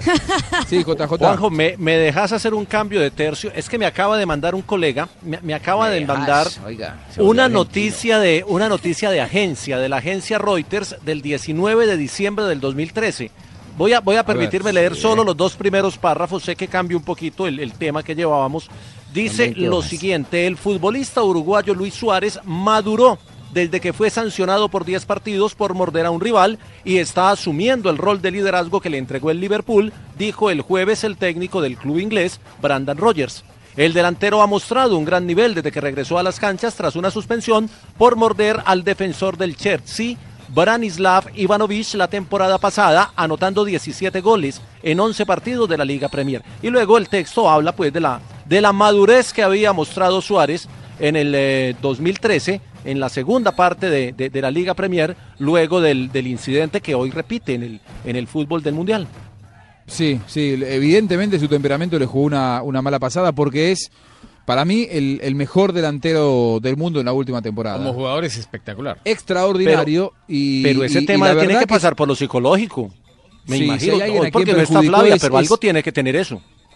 Sí, eh, si hay alguien aquí ¿Será que es que no le dan carne la concentración o los tienen a dieta o qué? Pobrecitos. Él ve un Por- hombro, por- un hombro así Por, musculoso. por aquí le, un- por aquí le mandaron un meme, una, una aficionada dice, yo sé que todas queremos comernos un italiano, pero, pero el uruguayo sí se pasó. Dice, dice el meme de hoy. Bueno, En eh, fin, la gente sigue, ha dado sigue para todo. opinando. Sí, sí, para todo. A ver, eh, Juan Pablo Tibaquera, la gente sigue opinando en arroba B Mundialista Blue porque el viernes se van los guayos para ganar los guayos F50 de Adidas, tenés que sí o sí seguir a arroba B Mundialista Blue. Arroba B Mundialista Blue. Vamos a hacer una propuesta. Tenemos 847 seguidores, Juanjo. ¿Qué tal si nos vamos a ir con los mil? ¿Será que sí alcanzamos? Vos decís que sí, yo estoy seguro que sí. Mil seguidores por los F50. Bueno, ahí está. En eh, Twitter, arroba B Mundialista Blue. Muchos están participando. Nos regañan algunas. Eh, por ejemplo, Adri Cepeda dice, arroba J Buscalia. Juanjo, no enciendas ese fuego negativo. Teo y punto. No dividas. No, no, pero yo no divido. Yo simplemente lo que estoy haciendo es poner sobre el candelero lo que dijo el Tino Aspirida, que sabe bastante más que yo de fútbol colombiano Ah, entonces que me y bastante más que nosotros de fútbol. Él dijo, tiene, ¿usted qué dijo, Tino? Dígalo. que para usted tiene que jugar... Eh, Para mí tiene que jugar por el lomo y por la estatura futbolista que tiene talla, que es Jackson Martínez. Bueno, él dijo eso, entonces por eso pregunto. Igual algunos de nuestros oyentes respondieron algo que no está mal.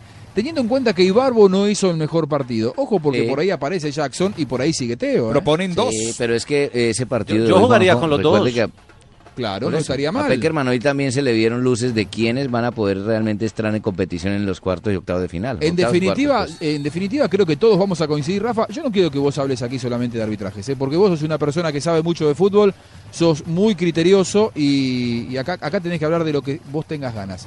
A ver, quiero conocer tu opinión. ¿De qué tiene ganas? ¿No te parece que lo mejor que le puede pasar a un entrenador es tener todas las variantes y las alternativas que se le están presentando a Peckerman en este momento? Sí, y sobre todo si él tiene tanto manejo de grupo como lo ha demostrado, pienso que eso en lugar de ser contraproducente es una gran ayuda para eh, mirar y voltear al banco y saber que tiene respaldo, que tiene con quién eh, de pronto suplir alguna ausencia, como la vimos en el segundo partido de Ibarbo.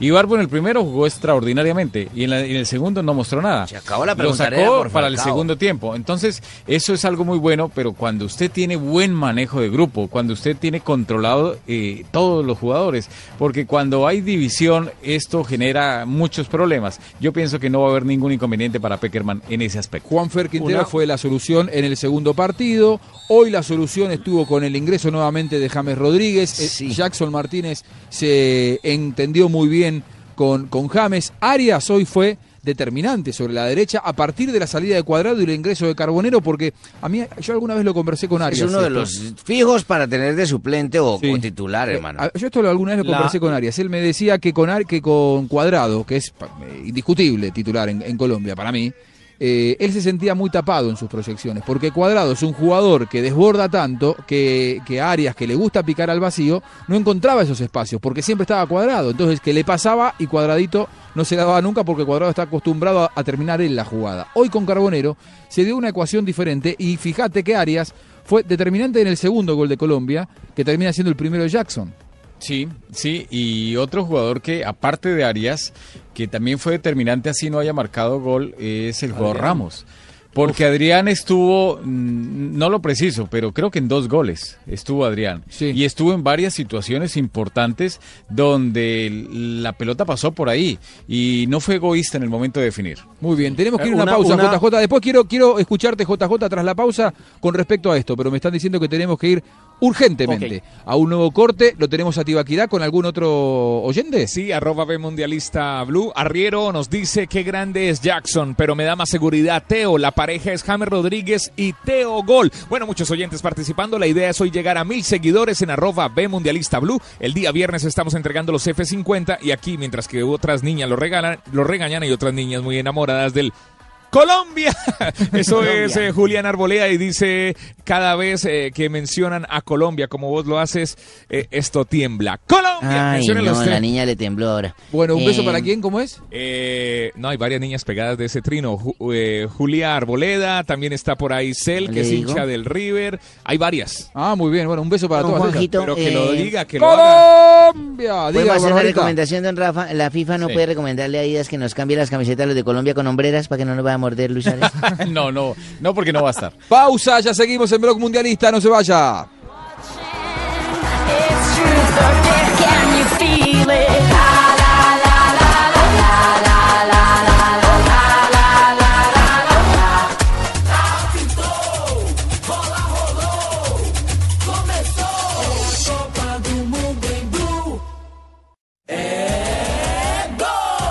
aquí está block Mundialista. Viviendo la Copa del Mundo. Javier Hernández Bonet, Ricardo Rego, Juanjo Buscalia, Tito Puchetti y el equipo deportivo de Blue Radio en su primer mundial, Brasil.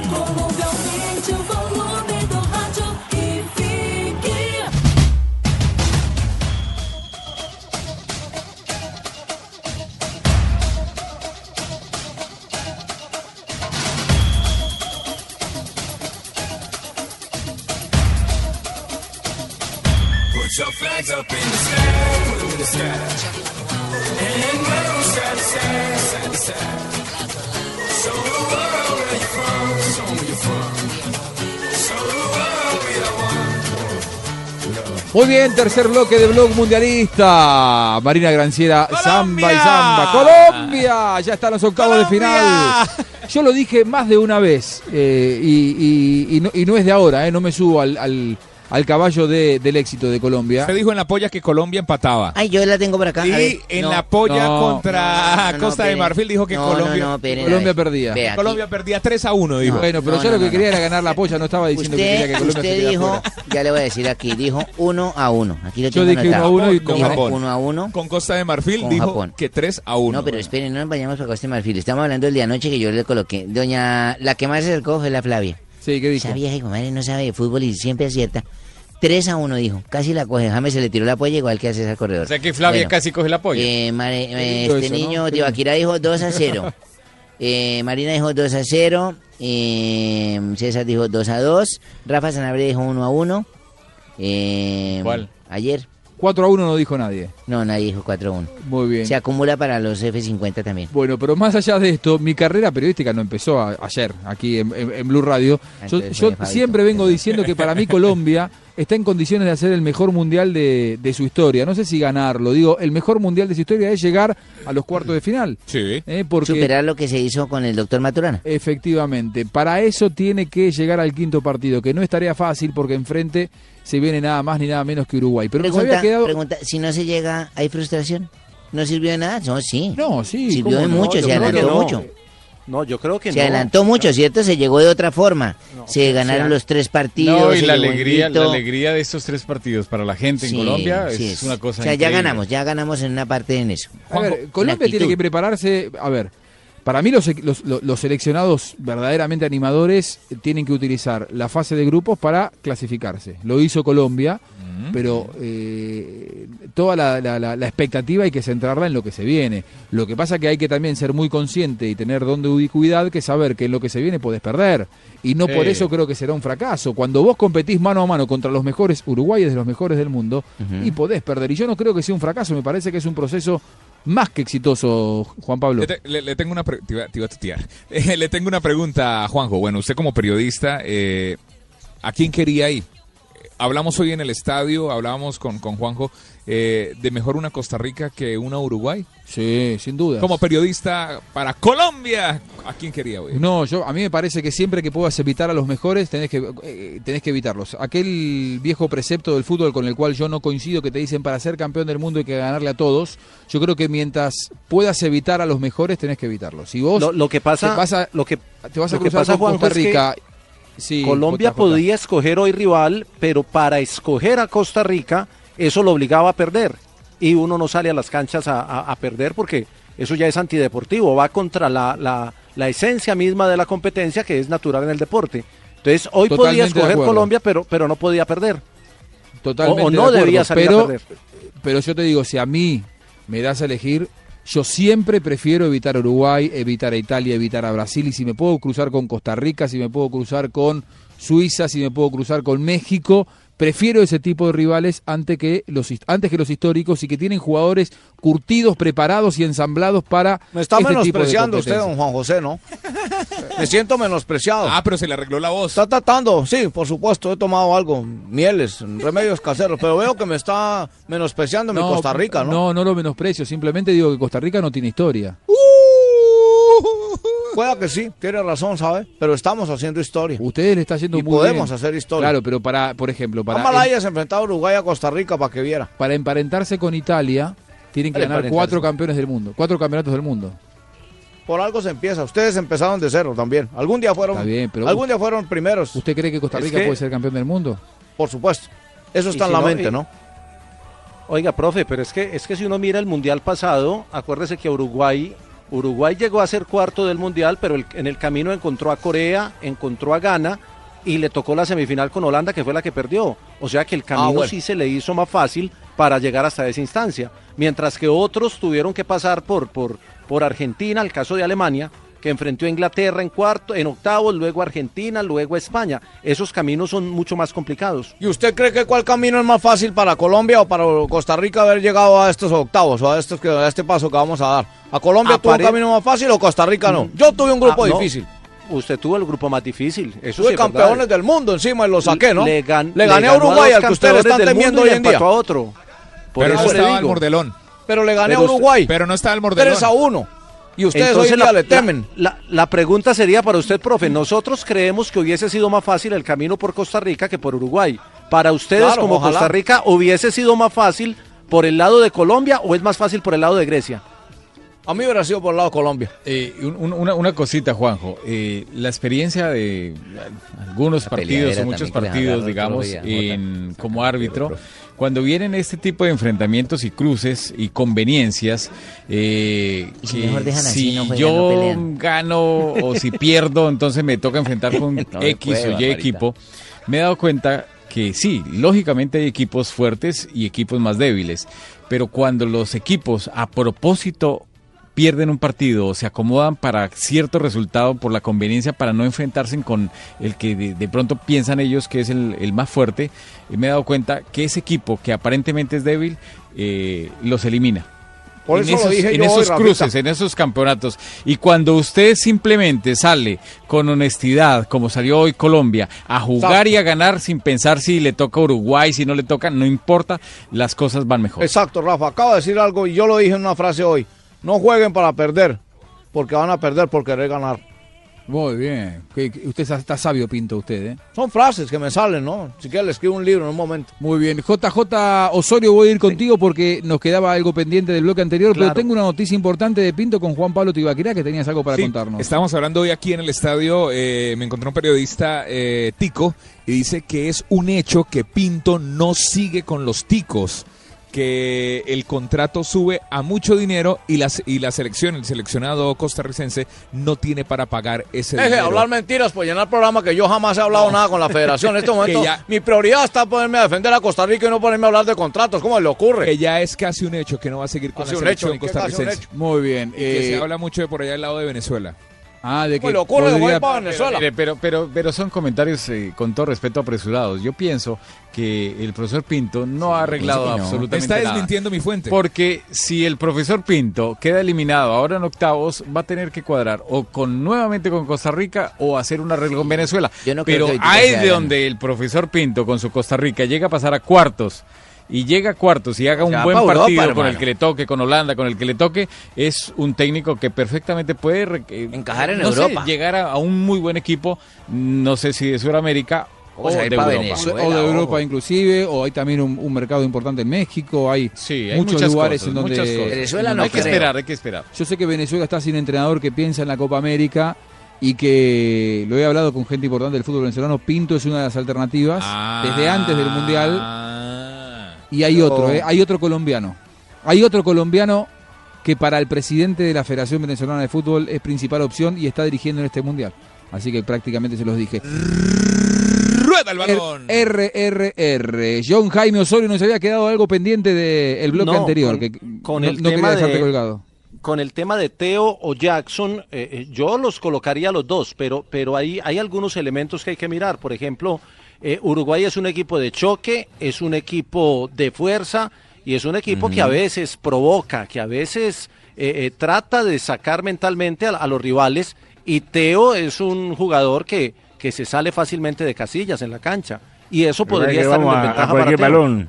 Jota, lo que pasa es que a todos los balones vamos con fuerza, con vehemencia, pero nunca con mala intención. Pe- pe- pero Yo no, sé que no no a veces. Yo creo, solo Jota, para pueden. agregar, a, para agregar a su comentario, no creo que a veces. Yo pienso que siempre, los uruguayos siempre, nunca dan nada por perdido. Ellos siempre lo luchan y buscan cualquier forma para ganar. Hasta el último instante, hasta el último Así minuto. sea mordiscos. Y hay que pensar que, que Teófilo Gutiérrez ya pasó por esa época de que se dejó provocar hasta por problemas con sus compañeros en el banco, en el banco de su equipo y tuvo esos inconvenientes y todos esos golpes eh, de estar casi fuera de la selección Colombia, yo creo que le han enseñado y más bien va a utilizar su experiencia para ayudar a la selección Colombia. El Entonces los dos, yo pondría los dos y sentaría a Ibarbo. Dice la cuenta oficial de la selección Colombia que Jackson es el primer jugador colombiano que anota un doblete en el Mundial. Muy bien. Qué bueno por él, me alegra por el muchacho, hermano. Ojalá le salió esa sal que tenía. Y los oyentes eh, están divididos en Teófilo Gutiérrez por lo que ha hecho en las eliminatorias, los oyentes en arroba B Mundialista Blue y los que quieren los F50 y nos están siguiendo y también están divididos por Jackson Martínez, pero encuentro muchos que coinciden que deberían jugar los dos Jackson de 9.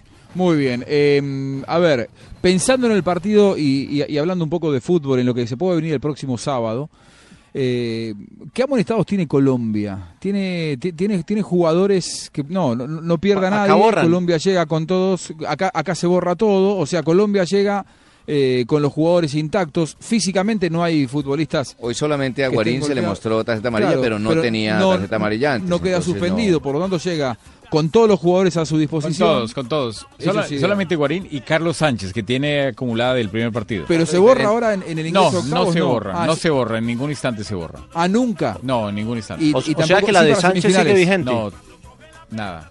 O sea, la de se Sánchez borra. sigue vigente. Sigue vigente y no se borra para Entonces. ¿por qué dijimos antier No, no se borra. ¿Por qué dijimos antier que si descansaba una fecha se borraba? No, no se, no se borra. Bueno, caso contrario, Gode Muslera tiene tarjeta amarilla en Uruguay, Arevalo Ríos también tiene tarjeta en Uruguay. Yo de, de Chiglio y... Ah, no. No, y No, tiene no, otros no. que, En- que vieron, que vieron amarilla en la primera No, pero en fecha. Italia, en Italia vieron de Siglio, No, no, en Italia no, en, en- en. Uruguay. Estaba, estaba mirando lo de Uruguay y tiene como seis o siete jugadores con una amarilla.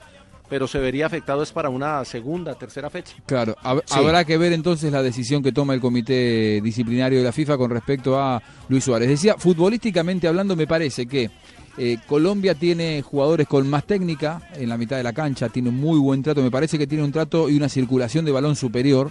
eh, y no debe entrar en la fricción Colombia ante, ante Uruguay. Porque pierden, ahí van a perder. Y lo que no, además que no es el juego de Colombia, la fricción no es lo que más favorece a Colombia, sino que lo Lo de que nosotros sí es la fricción, el golpe, el mordisco, el jalado de mecha. lo que lo que enaltece al fútbol colombiano es la muy buena técnica de sus elementos, eh, la buena circulación, la aceleración en los momentos indicados, el, pique al vacío cuando aparece cuadrado por la derecha, la conducción de James por momentos. eh, y si Colombia se mete en la fricción, hace el juego que más le conviene a Uruguay, ahí puede entrar en un terreno en el que termine favoreciendo los intereses del rival. ¿De qué se trata un partido? De exaltar las eh, virtudes propias y de disimular las virtudes también de un propio equipo. Si Colombia se mete en la fricción, lo que hace es exaltar eh, las virtudes de un equipo uruguayo que con la garra, con la disciplina, Sí. digo disciplina táctica, lo único que va a hacer es meter el partido en un terreno que a Colombia no le conviene, Jota.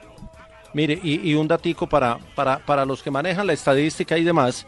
España se fue del Mundial, utilizó 22 de los 23 jugadores que tenía en su lista. Inglaterra se fue del Mundial, utilizó también 22. Pero el tercer equipo en utilizar eh, jugadores diferentes es Colombia, que está clasificado. Es el único clasificado que ha utilizado más de 20 hombres, utilizó 21. Los únicos que no han jugado son Vaca y el arquero Cristian Vargas.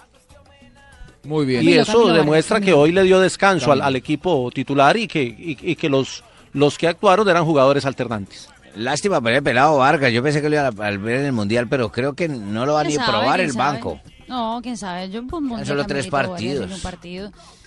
Eh, Juanjo, ¿qué pasa? Te, te estoy mirando porque quiero que me digas, eh, hablábamos recién de la figura de, de- de Jackson Martínez, fue elegido el hombre, el hombre Sí. del partido. Eh, y empecemos nosotros a dar nuestro punto de vista con respecto a lo que le estamos preguntando a la gente. Eh, Jackson, Teo, los dos, ¿qué preferís vos? Yo prefiero Jackson Martínez, por lo menos lo que hemos visto. Yo sé que ahorita me va a llenar de, de mensajes de los barranquilleros en mi Twitter. A mí me, enc- me encanta y me fascina el estilo del Teófilo pero Gutiérrez. ya el man hizo gol, entonces me van a sentar a No, no, no, no, no, pero, la vaina, sean pero eh, el tierra, funcionamiento, el funcionamiento de la selección Colombia hoy con Jackson Martínez me gustó Ay, más, ya, entonces, me gustó más. octavos de final fue por Jackson, Es una opinión personal. A mí me gustó más el funcionamiento de Colombia en el día de hoy como fue planteado a la cancha. Ahora, Métanlo, métanlo yo pondría a Teo por una cuestión.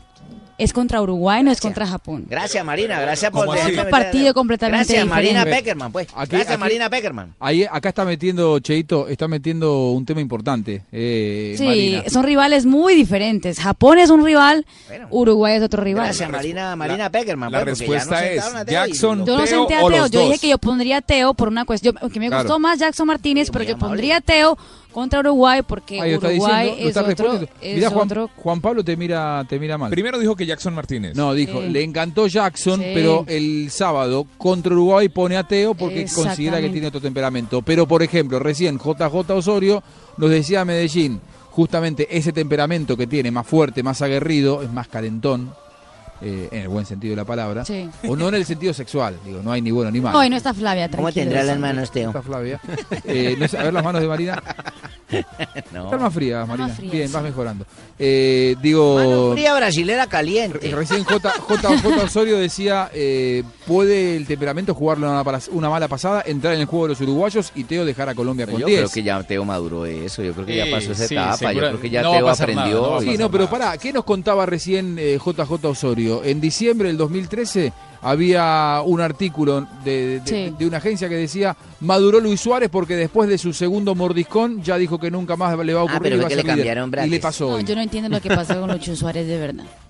No le, le podemos preguntar, después la podemos llamar a la, a la sexóloga Flavia para que nos cuente desde el análisis psicológico qué puede entenderse de un ¿Qué futbolista será? que ¿Qué tres veces será? hace lo mismo, muerde un rival. ¿Será Es- que es una no, con cuestión todo respeto, voy a psicológica, decir sí. algo, voy a decir algo con todo respeto para que Sí. no lo tomen a mal. Dígalo. ¿Será que él por sus dientes, por la crítica que le hacen a sus dientes y todo, eso causa algún problema psicológico para que reaccione de esa forma? No, porque Tibaquira no nos ha mordido ninguno.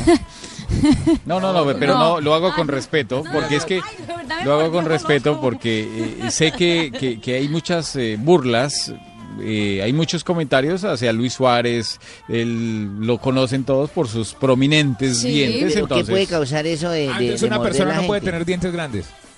No, no, No, yo, no, ¿tú estoy- sabes qué, estoy- Rafa? estoy comentando Claro, algo que, que puede ser el resultado de podría una- ser algo que claro. no estoy Rafita, pero ¿qué, asegurando. qué podría ser eso? ¿Como ganas de, de, de morder, de nervios? ¿Pueden ser nervios de No, pronto? no, no, no, ¿sabes Sí, qué? no Yo- es una cuestión que yo creo que es psicológica de soy él. psicólogo, Es pero- una psicóloga. No, podría pues pensar yo, que- yo, yo soy periodista y, de psicóloga. desespero. ¿A vos sos psicóloga sí, también? psicóloga y periodista.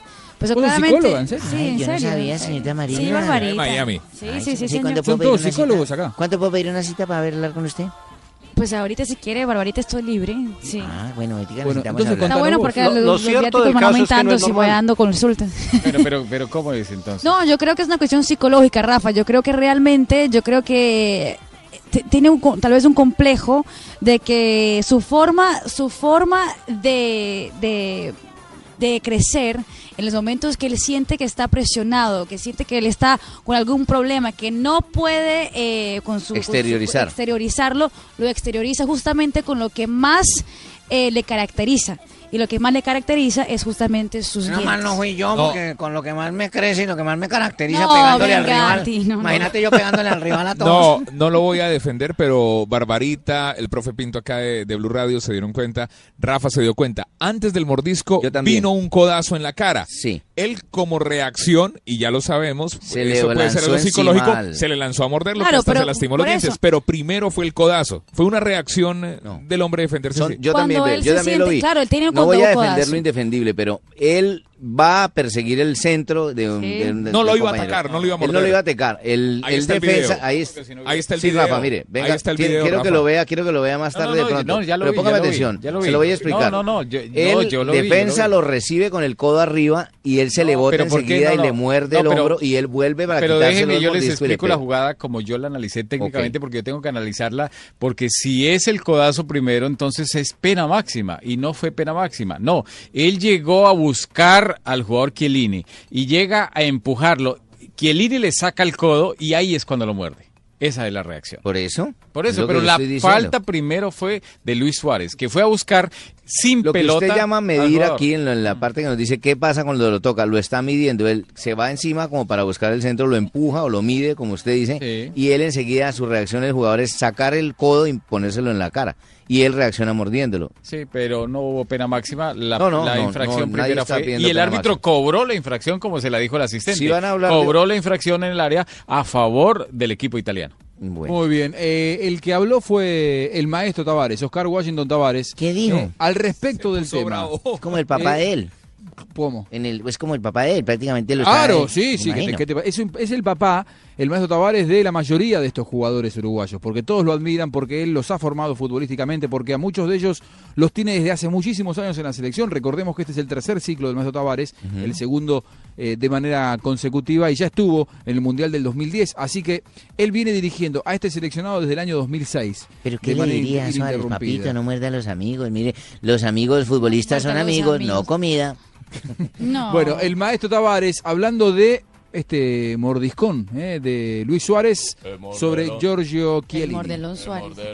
No, me gustaría verlo primero. ¿eh? No lo vi. Este, si sucedió, creo que el árbitro tampoco lo debe haber visto. Este, Así que no, no me merece ningún otro comentario. ¿eh? Para mí el partido tuvo, y para todos los uruguayos, cosas mucho más significativas e importantes que una incidencia de juego ¿eh? Este, en un partido de fútbol. Bueno, no la vio Tavares. Ahora, otra cosa que puede no haber pasado, no, y aparte fue duro, mostrando, cuando mostró la, lo- la, la marca que le había hecho, es una marca de esas típicas de, de cuando uno tiene hermanos. ¿Tienen hermanos ustedes? Sí. Sí.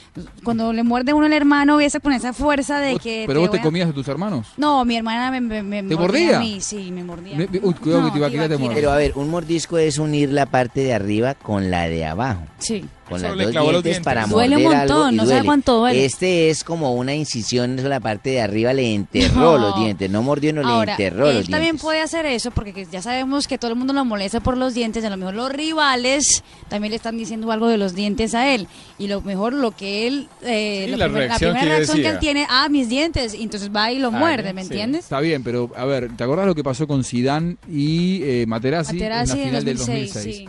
Eh, a Zidane lo estaban cargando, le estaban diciendo que la hermana o que la sí, mujer.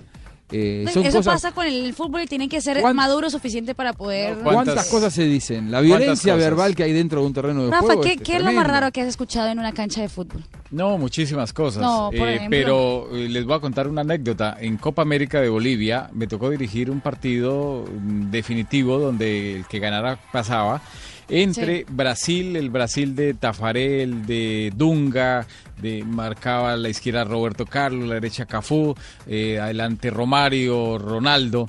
Y hubo una pena máxima de Chilaver hacia Ronaldo. Luis y en la pena máxima, en el antes del cobro, cuando coge la pelota Ronaldo, Chilaver le dijo absolutamente de todo, con, donde perfectamente yo lo había podido expulsar, reglamentariamente. Sí. Pero yo pregunto, ¿quién de los que estaban en el estadio en Santa Cruz de la Sierra, quién, cuál persona de los que estaba viendo el partido por televisión se escuchó lo que le dijo? Nadie, nadie. Entonces ahí es donde yo como árbitro o cualquier árbitro tiene que manejar mucho sentido común, porque el fútbol profesional es una cosa, lo que dice el reglamento, eso es igual como el código de penas, el, el que traen los abogados para la- las leyes. Hay que interpretarlo y hay que saberlo manejar de acuerdo Sí. a muchas circunstancias. Y ese día le dijo absolutamente de todo. Le dijo, cagón, yo sí soy el mejor del mundo, eres un mocoso, no te has sanado el ombligo. Eh, ¿Qué dicen? que No te has sanado el ombligo. No, sí. Y, y una cantidad de cosas le dijo, y te lo voy a tapar, man, no, no, bueno, de todo, ¿sí? Y se lo tapó. Claro, sí. Claro, y se, y se lo terminó tapando el penal. Sí, Se lo terminó claro. tapando. Qué bárbaro. Bueno, claro, es saber manejar ¿no? determinadas situaciones, pero bueno, eh, en un mundial, eh, una imagen tan elocuente y sobre todo porque la FIFA después hizo eh, tanto hincapié ¿no? en, esa- en esas imágenes, hacen que no pueda pasar desapercibido. No va a pasar. eh, y que seguramente mañana eh, ya se estará estudiando el caso y el jueves se va a comunicar qué es lo que va a ocurrir. ¿Y, ¿Dónde- y también dónde- sancionan al otro jugador, al que mordieron?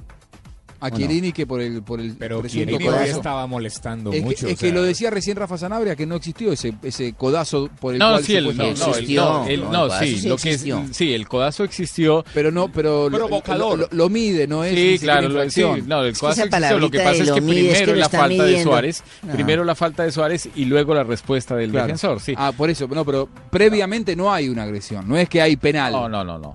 No hay penal.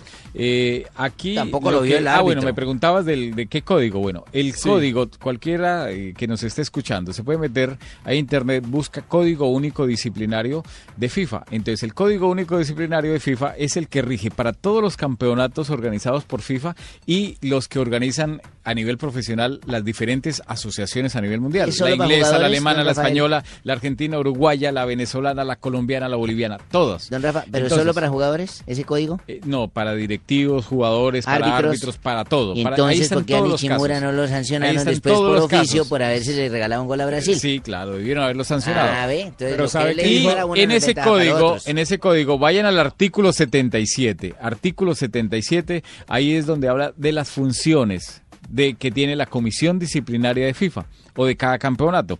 Entonces la comisión disciplinaria en su primer punto dice que toda acción, agresión que el árbitro no haya visto en la cancha y que ellos puedan ver mediante el video lo pueden sancionar. Muy bien. Pero ¿sabe qué dijo Luis Suárez? ¿Qué dijo? Que sabe como a pizza. No. Bueno, Perdón, estamos hablando es la hora, es la hora, es la hora. Qué Porque es italiano. Bueno, tenemos que hacer una pausa. Tras la misma nos queda el cierre de Blog Mundialista. La gente puede seguir escribiéndonos su opinión. ¿Quién tiene que jugar? Teo. Tiene que jugar Jackson, B Mundialista Blue. Y si el viernes querés ganarte los guayos F50, los más bonitos que hay en el Mundial, tenés que seguir a nuestra cuenta en B Mundialista Blue, arroba B Mundialista Blue, darnos a conocer tu opinión. ¿Quién querés que juegue Teo? ¿Querés que juegue Jackson? Y el viernes conocemos al ganador. Ya seguimos, no se vayan.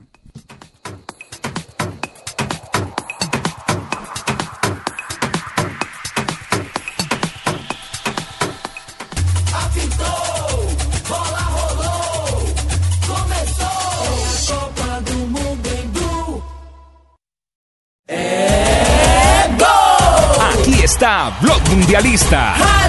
Viviendo la Copa del Mundo. Javier Hernández Bonet, Ricardo Rego, Juanjo Buscalia, Tito Puchetti y el equipo deportivo de Blue Radio en su primer mundial, Brasil.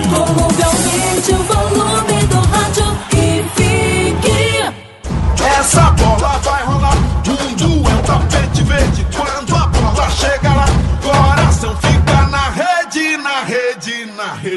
Ahí está, ahora sí, vamos a terminar el mundial aprendiendo a zambar todos de la mano de Marina Granciera. Ah, muy bien. Clase número uno, todo el mundo pasó. Ya vamos a la clase número dos. ¿Puedo coger la mano? Sí, a ver.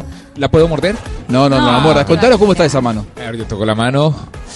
Eh, fría, no, fría. ¿Fría? Fría, está ya bien. siento fría por este lado, fría, fría por este lado. ¿Cuánto hace que se fue tu marido para Colombia?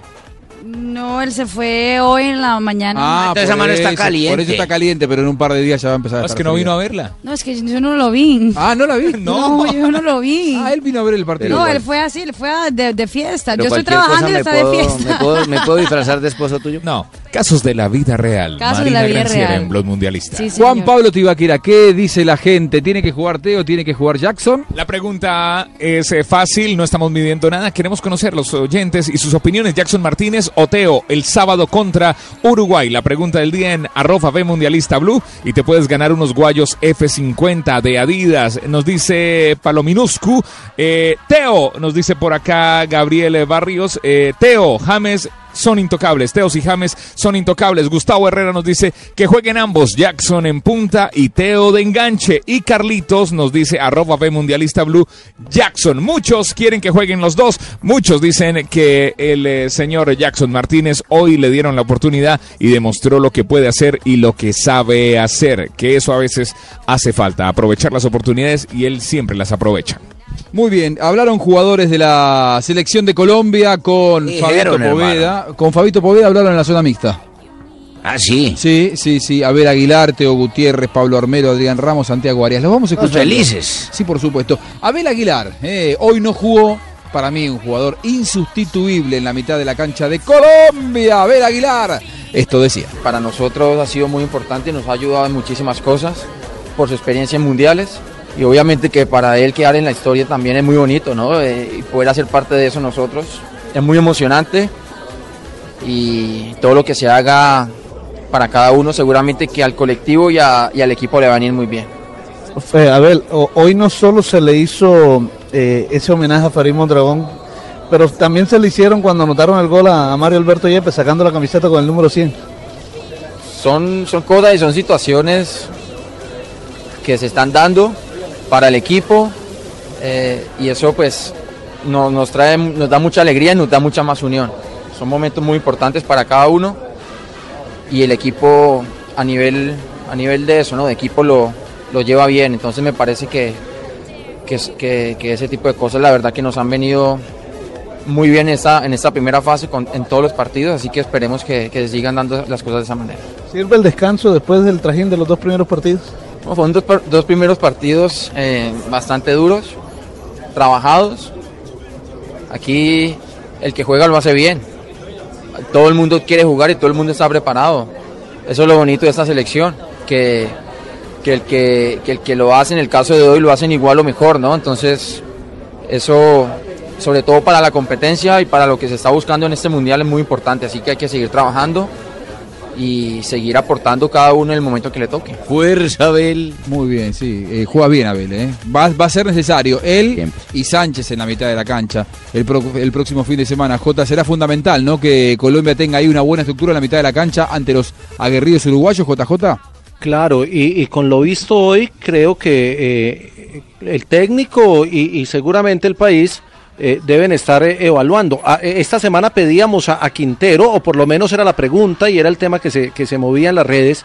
Quintero titular, Quintero titular, y todo el mundo decía Quintero titular, pero después de lo visto hoy, queda uno con las dudas de si debe ser o no titular Quintero o si le hace falta un socio como James. Creo que el medio campo va a ser determinante contra Uruguay y, va a tener que volver a los que a los que venían jugando Sánchez, Abel Aguilar, James y no sé si Ibarbo o si de pronto en la posición de Ibarbo pueda aparecer un Teo para que Jackson esté arriba o Jackson ahí, Teo arriba. Ahí podría tener algunas combinaciones. De los de hoy queda claro que Adrián Ramos, Jackson eh, fueron los que más mostraron condiciones para estar eh, tenidos en cuenta en el equipo titular. Teo Gutiérrez tiene que ser titular el próximo sábado en el Maracaná ante Uruguay. Habló hoy Teo Gutiérrez eh, tras el partido con Fabito Poveda. Lo escuchamos.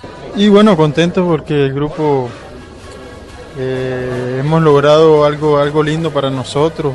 Eh, queremos hacer historia y bueno, creo que eso es de la humildad del trabajo que, que venimos reflejando, que venimos haciendo y eso es el resultado, ¿no?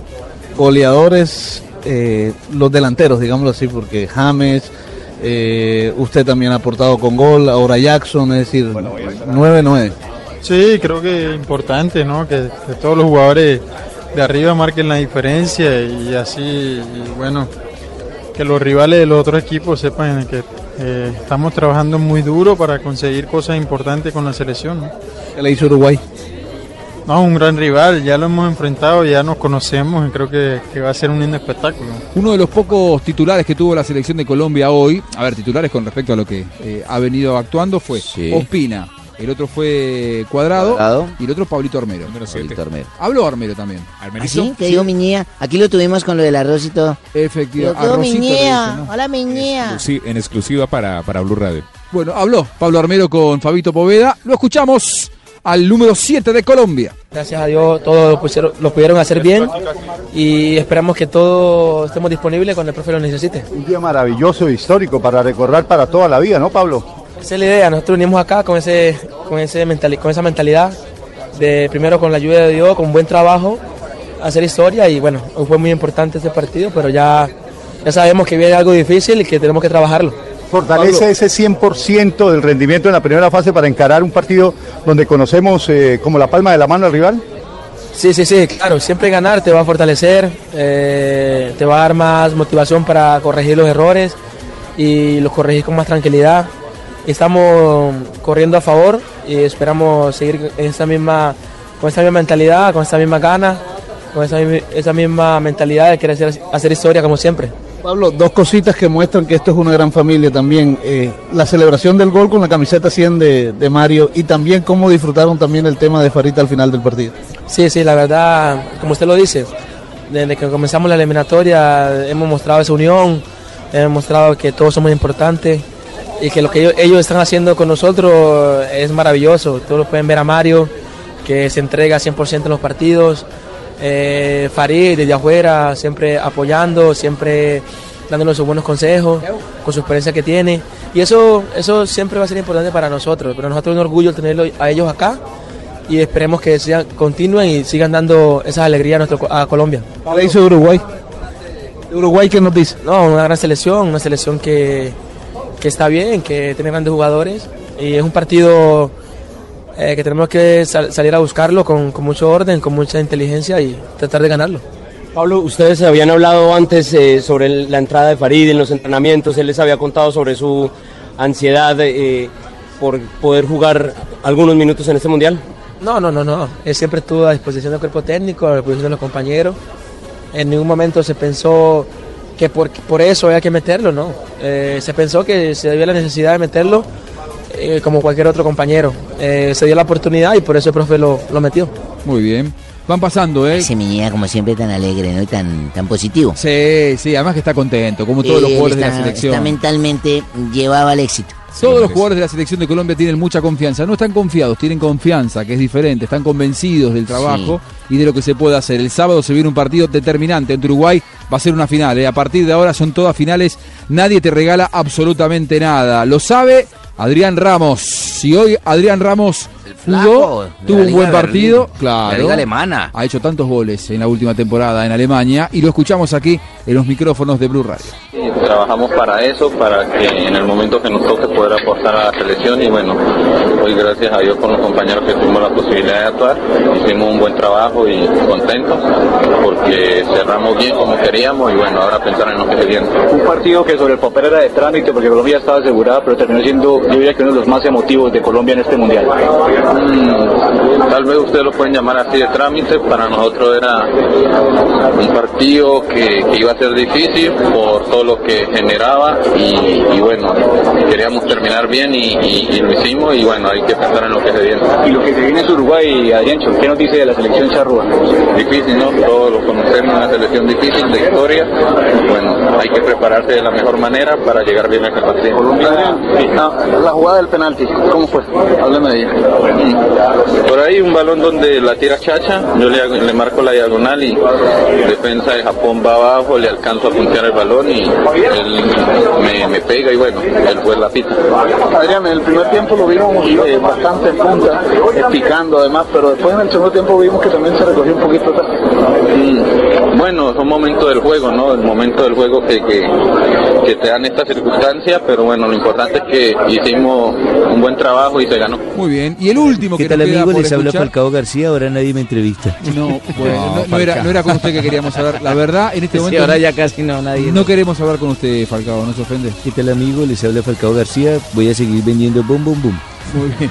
Santiago Arias, qué buen partido y Santiago Arias. ¿eh? Realmente uno cuando lo ve jugar parece que a él no le pesara el jugar un mundial. tan joven y tan con tanta proyección, con tanta salida, tan firme en la marca, con tanta personalidad. Te digo, juega con la personalidad de Zanetti. Eh, Es. digo, un lateral derecho que jugó hasta los Me gusta 40 hablar años. con gente que sabe de fútbol, muy bien, y, hermano. y- y juega como si no le pesara la responsabilidad, porque no es para cualquiera jugar en un mundial. Santiago Arias. En Twitter levanta y levanta, amigas.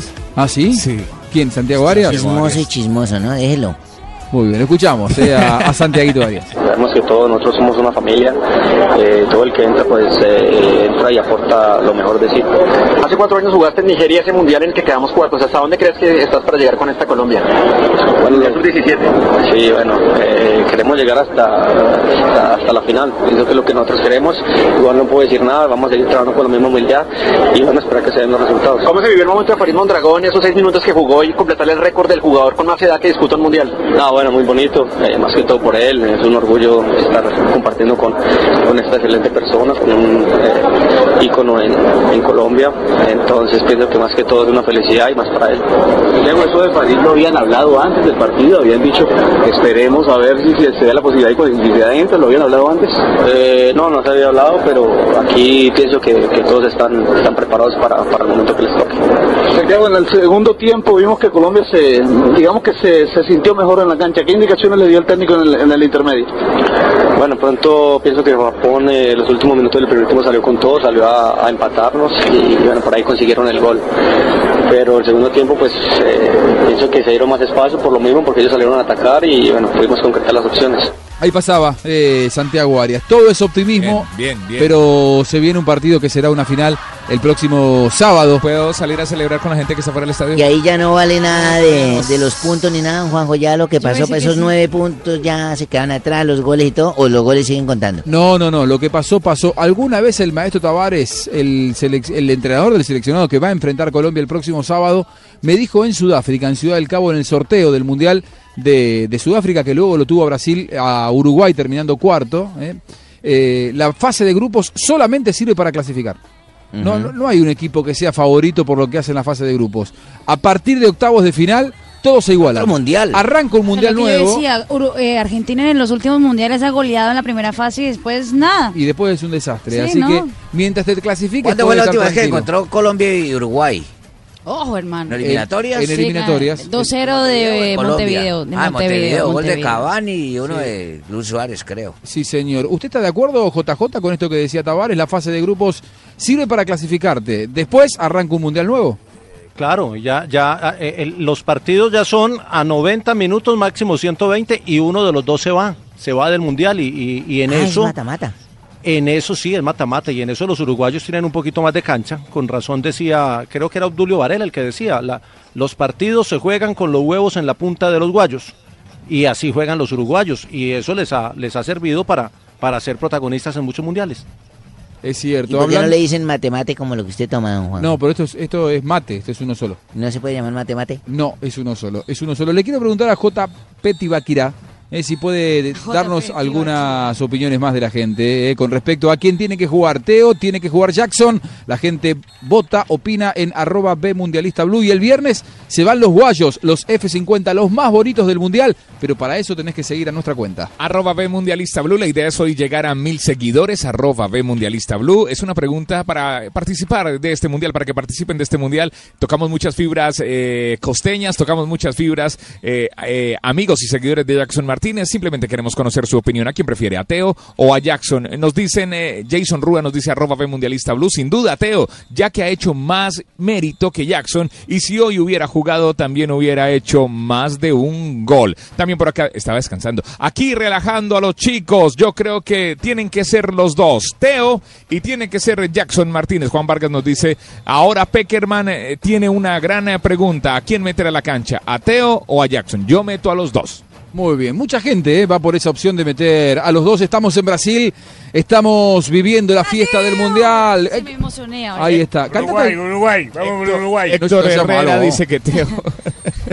Y usted grite Colombia. ¡Colombia! Puede gritar Argentina también. ¡Colombia! La Copa América parece esto. ¿eh? Lo la que, Copa lo, América, que, sí. lo que los oyentes dicen en Twitter es que cada vez que dicen Colombia ya se les pegó el cantadito del señor J. Buscalia. ¡Colombia! Efectivamente. Eh, Sí. c- Cántate alguna canción de Brasil, Marina. ¿Qué quiere que cante? Brasil, meu Brasil brasileiro, meu mulato isoneiro. De can- psicóloga, Vou bien, cantar-te nos meus versos. Hoy, hoy lo. O Brasil samba que dá bamboleio que faz gingar. O Brasil do meu amor, terra de nosso Senhor.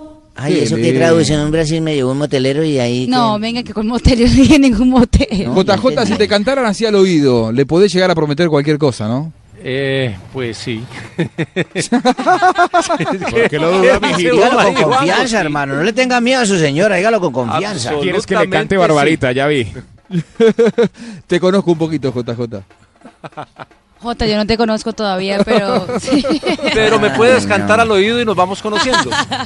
Claro, Pues, en ese momento digamos que tienes el audífono puesto y entonces estoy cantando al oído. claro, pero Ay, a cualquiera de nosotros, no, aquí esto no, no es para marcarlo a JJ, diría, eh, pero diría a JJ, Me encanta, Marina, que me cantes. a cualquiera de nosotros que le cantara al oído, Marina, con ese tonito. A ver un poquitito más, creo que cualquiera le prometería lo, No, lo que sea. ya me dejaste muy- eh, me sonrojaste. Dale, una, una canción. Hagamos un versus aquí. Que me llegue aquí cante, al cielo. que cante Barbarita y que cante Marina. En eh, arroba no sé B Mundialista Blue.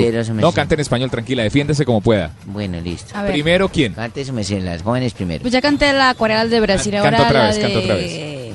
O Rio de Janeiro continua lindo. O Rio de Janeiro continua sendo. O Rio de Janeiro, fevereiro e março. Alô, alô, Realengo, aquele abraço. Alô, torcida do Flamengo, aquele abraço. Muy yo, bien. yo digo. Viene el, al hacer el yo- oso el maestro en- en vivo Arroyo. en la radio, Viene el maestro yo Arroyo. Hay noches de arreboles que invitan vida mía. Y en los alrededores se enciende la pasión. Son noches de arreboles que, como hoy, te extraño, Juanjo. No. Cada día yo te No, digo, mi vida, te quiero más. No. Taran, taran, tan. No se ¿Qué enamore son las mí. réboles? Yo no entendí eso, ¿qué son las réboles? Como los crepúsculos arrebolados de Jaimito el cartero en el chao. Es una canción del eh, maestro que en paz descanse, yo Arroyo. Ah, Noche de maravilloso. Arreboles. Barbarita, eres lo máximo. Uy, mira quién llegó. Ay, a ver, María. que me abran la puerta. Ahora, ¿Cómo anda, ahora. maestro? Adelante, pase, pase. Hola, buenas noches para todos. Están cantando, me di cuenta que están cantando. Sí, sí. Y lo mío es el canto. ¿Cómo anda, maestro? ¿No oyen como canto de voz? Oiga, ¿Usted, usted, lo suyo es el canto o los cantos? los cantos. Escuchen este tema de fondo que les traje para que todos ustedes tengan una deliciosa velada. Ay, mamita, cántame. Dona Ella se llama María Rita. María, María Rita, María sí, Rita, ella es sí. la hija de una gran cantante brasileña llamada Elis Señorita Regina. Marina, sí, ¿cómo no? Y este tema se llama Te he perdoado. Te he O sea, perdonado. Te he perdonado en señor. español, pero aquí escriben te he perdoado. He perdoado. Nos comimos la sí. Se comen todas las letras, por eso yo creo que este Luis Suárez debe ser brasileño porque se traga lo que se encuentra. Ah, yo tengo un chisme, don Nave. A ver, su. Sí, un chisme bueno. Fíjate que, que salió hoy en el periódico O Globo, el más famoso O que la Globo, ciudad periódico de más de grande del mundo. Sí, señor. Estaba hablando del Fan Fest de la ciudad carioca, de aquí de Río de Janeiro, diciendo que en el partido de Brasil, que había más de 50 mil personas en el Fan Fest, fíjate Sí, que había el plan Levante, era lo que más lo que más estaba haciendo la gente, más ¿Qué que ver Fan partido. Fest, su merced? ¿Qué es el Fan Fest es donde queda la gente, es como si fuera un estadio en la hinchas. playa, exactamente, una fiesta de hinchas. ya, ya. Hay una pantalla gigantesca. Viejo lleva 20 días acá y no sabe que es un fanfest. Exactamente. Sí, que es un Fan Fest, y me que el plan Levante estaba hirviendo en el Fan Fest. Ah, sí. Lo que estaba así.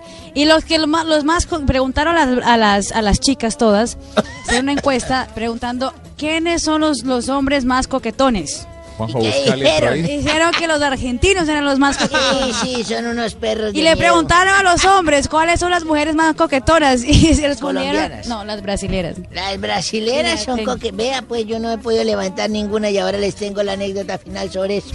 ¿Cuál? Un día como hoy... un día como hoy, pero de 1930, la Asociación Uruguaya de Fútbol, al saber las condones... eh, ¿Saberlas qué? los condi- las No. condiciones, las Ah, condiciones de la otra participación cosa, de, de Egipto Sí. que se embarcarían en Atenas rumbo a Montevideo el 22 de junio, llegando a Uruguay el 22 de julio, informaron que no era conveniente la participación de ese país en la Copa del Mundo, ya que el plazo para inscribirse fue cancelado, entonces no podían viajar. Y un día como hoy nacieron dos grandes del fútbol argentino, don Juanjo, usted que los conoce. En Messi. 1978, Juan Román Riquelme, Claro. ídolo mío y de Sachín. Y en 1987 un chino llamado Leo Messi, Lío. De quien tengo su más reciente gol anotado en un mundial. 27 Escúchenlo en mi fonoteca. Recupera la pelota otra vez el conjunto argentino tras un rechazo del número 5. La gana Zabaleta y abre para el sector derecho. El Pocho Bessi tocando para Lionel. Arranca Lionel Messi con la pelota. Atento para la marca esta reza. Viene Lionel. Mete un remate. ¡Qué golazo!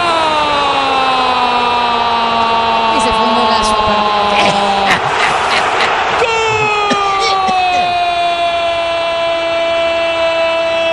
¿Cómo le pegaste esa pelota? Argentino. Dice mi tocayo. aparte que cómo le pegaste esa pelota, fue un golazo, Lionel Golazo, Messi. ¿eh? Ese fue contra Irán. Contra Irán, el último gol que hizo. No, este dura como 47 segundos con la O pegada. Sí. Ahí dice, ¿cómo le pegaste? ¿Cómo le pegaste a esa pelota? El que sabe, sabe hasta en el oscuro, decía Don Omar. Le pegó Lionel de Pierra Azul de un rincón. Argentina le salvó todo, Leo Messi, Argentina. Argentina Sí, señor. 1, finalizando el juego. Cero tiene Irán, Javier Hernández, Gustavo Alfaro. Irán, Irán perdió ese partido con ese gol reciente del tocayo Javier. Irán, Javier- pero Irán a la casa, sí. Sí, Irán para la casa, sí, señorita. Bueno, de mañana les voy a contar que Nigeria y Argentina, don Juanjo, se enfrentarán ¿Sabe que en le- su le- séptimo partido. ¿Le, le puedo aportar algo? Claro que sí, pero desde que no sea mucho. No, que murió, también se cumplen años de la muerte de Gardel, que fue en Colombia. ¿Cómo no? Carlitos Gardel, sí señor, en Medellín. accidente aéreo murió en nuestro país, en la bella. Antioquia. Que en 1900, en el Mundial de ¿Cómo mil- le parece, señorita? en el? Mundial de 1950 Carlos Gardel fue y le ofreció una serenata a los hinchas, eh, perdón, a los jugadores uruguayos y después de que salió ahí se fue a los Entonces diga usted la hijo de madre historia, Ay, porque don entonces lo mío vale miércoles. A mí no me importa Don que ¿a usted sea una voz comercial y que se me esté metiendo en mi sección. Métasele a Juan José, métasele a todo el mundo, pero a mí no se me venga a meter. Ay, a don Abe. Tranquilo, no no Yo a enoje. no le como a sus dientes, no me jodas. Venga, canta a conmigo una canción de Carlos Gardel. ¿Cómo? Eso, mire, escuche. Escuche, cambalache. Es un gran Ahí maestro. está. Adiós, muchacho, compañero de la iglesia. o compañeros de oficina Compañeros de mi vida. Ay, mi vida, pero es que como iban también a la iglesia con él. y a la oficina. Listo, ahora se puso feliz. Escuche. En pelota en limones que vamos a beber.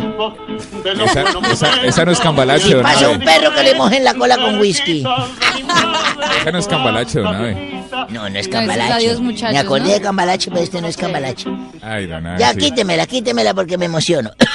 bueno, les decía que Nigeria y Argentina, ya les dije que Nigeria y Argentina se enfrentan mañana. Sí. ¿Ya les dije eso? Sí. Oiga, Abe, usted Bueno, está mal aquí en Brasil. Nigeria y Argentina se enfrentan en su séptimo partido. Los argentinos han ganado cuatro y han empatado uno solamente. Solo perdió uno. uno.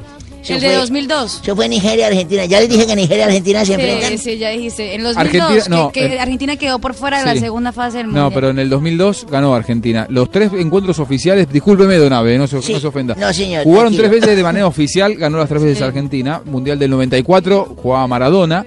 Eh, los dos goles de Canigia, 2002 y 2010, siempre ganó la Argentina. La única derrota de Argentina contra Nigeria fue un encuentro amistoso en el 2011. el Eso, técnico ya perdió uno, Batista. empató uno y ganó cuatro. Para seis. Este Entonces, es el ¿por- séptimo. ah, es que no, no le alcanzó con, el, con la victoria argentina en el No, no se enoje, no se enoje. No, ese día ganó 1 a 0 con gol de Batistuta en el no sirve lo 2002. mío. Mis datos son para una mierda. No, no, tranquilo, perdón. No, son una mierda. Trai- tráiganle el pulmotor al viejo que se está. Son tan Bueno, interesantes que aquí empezamos a hablar Bueno, también de bueno, sus datos. No, tranquilo.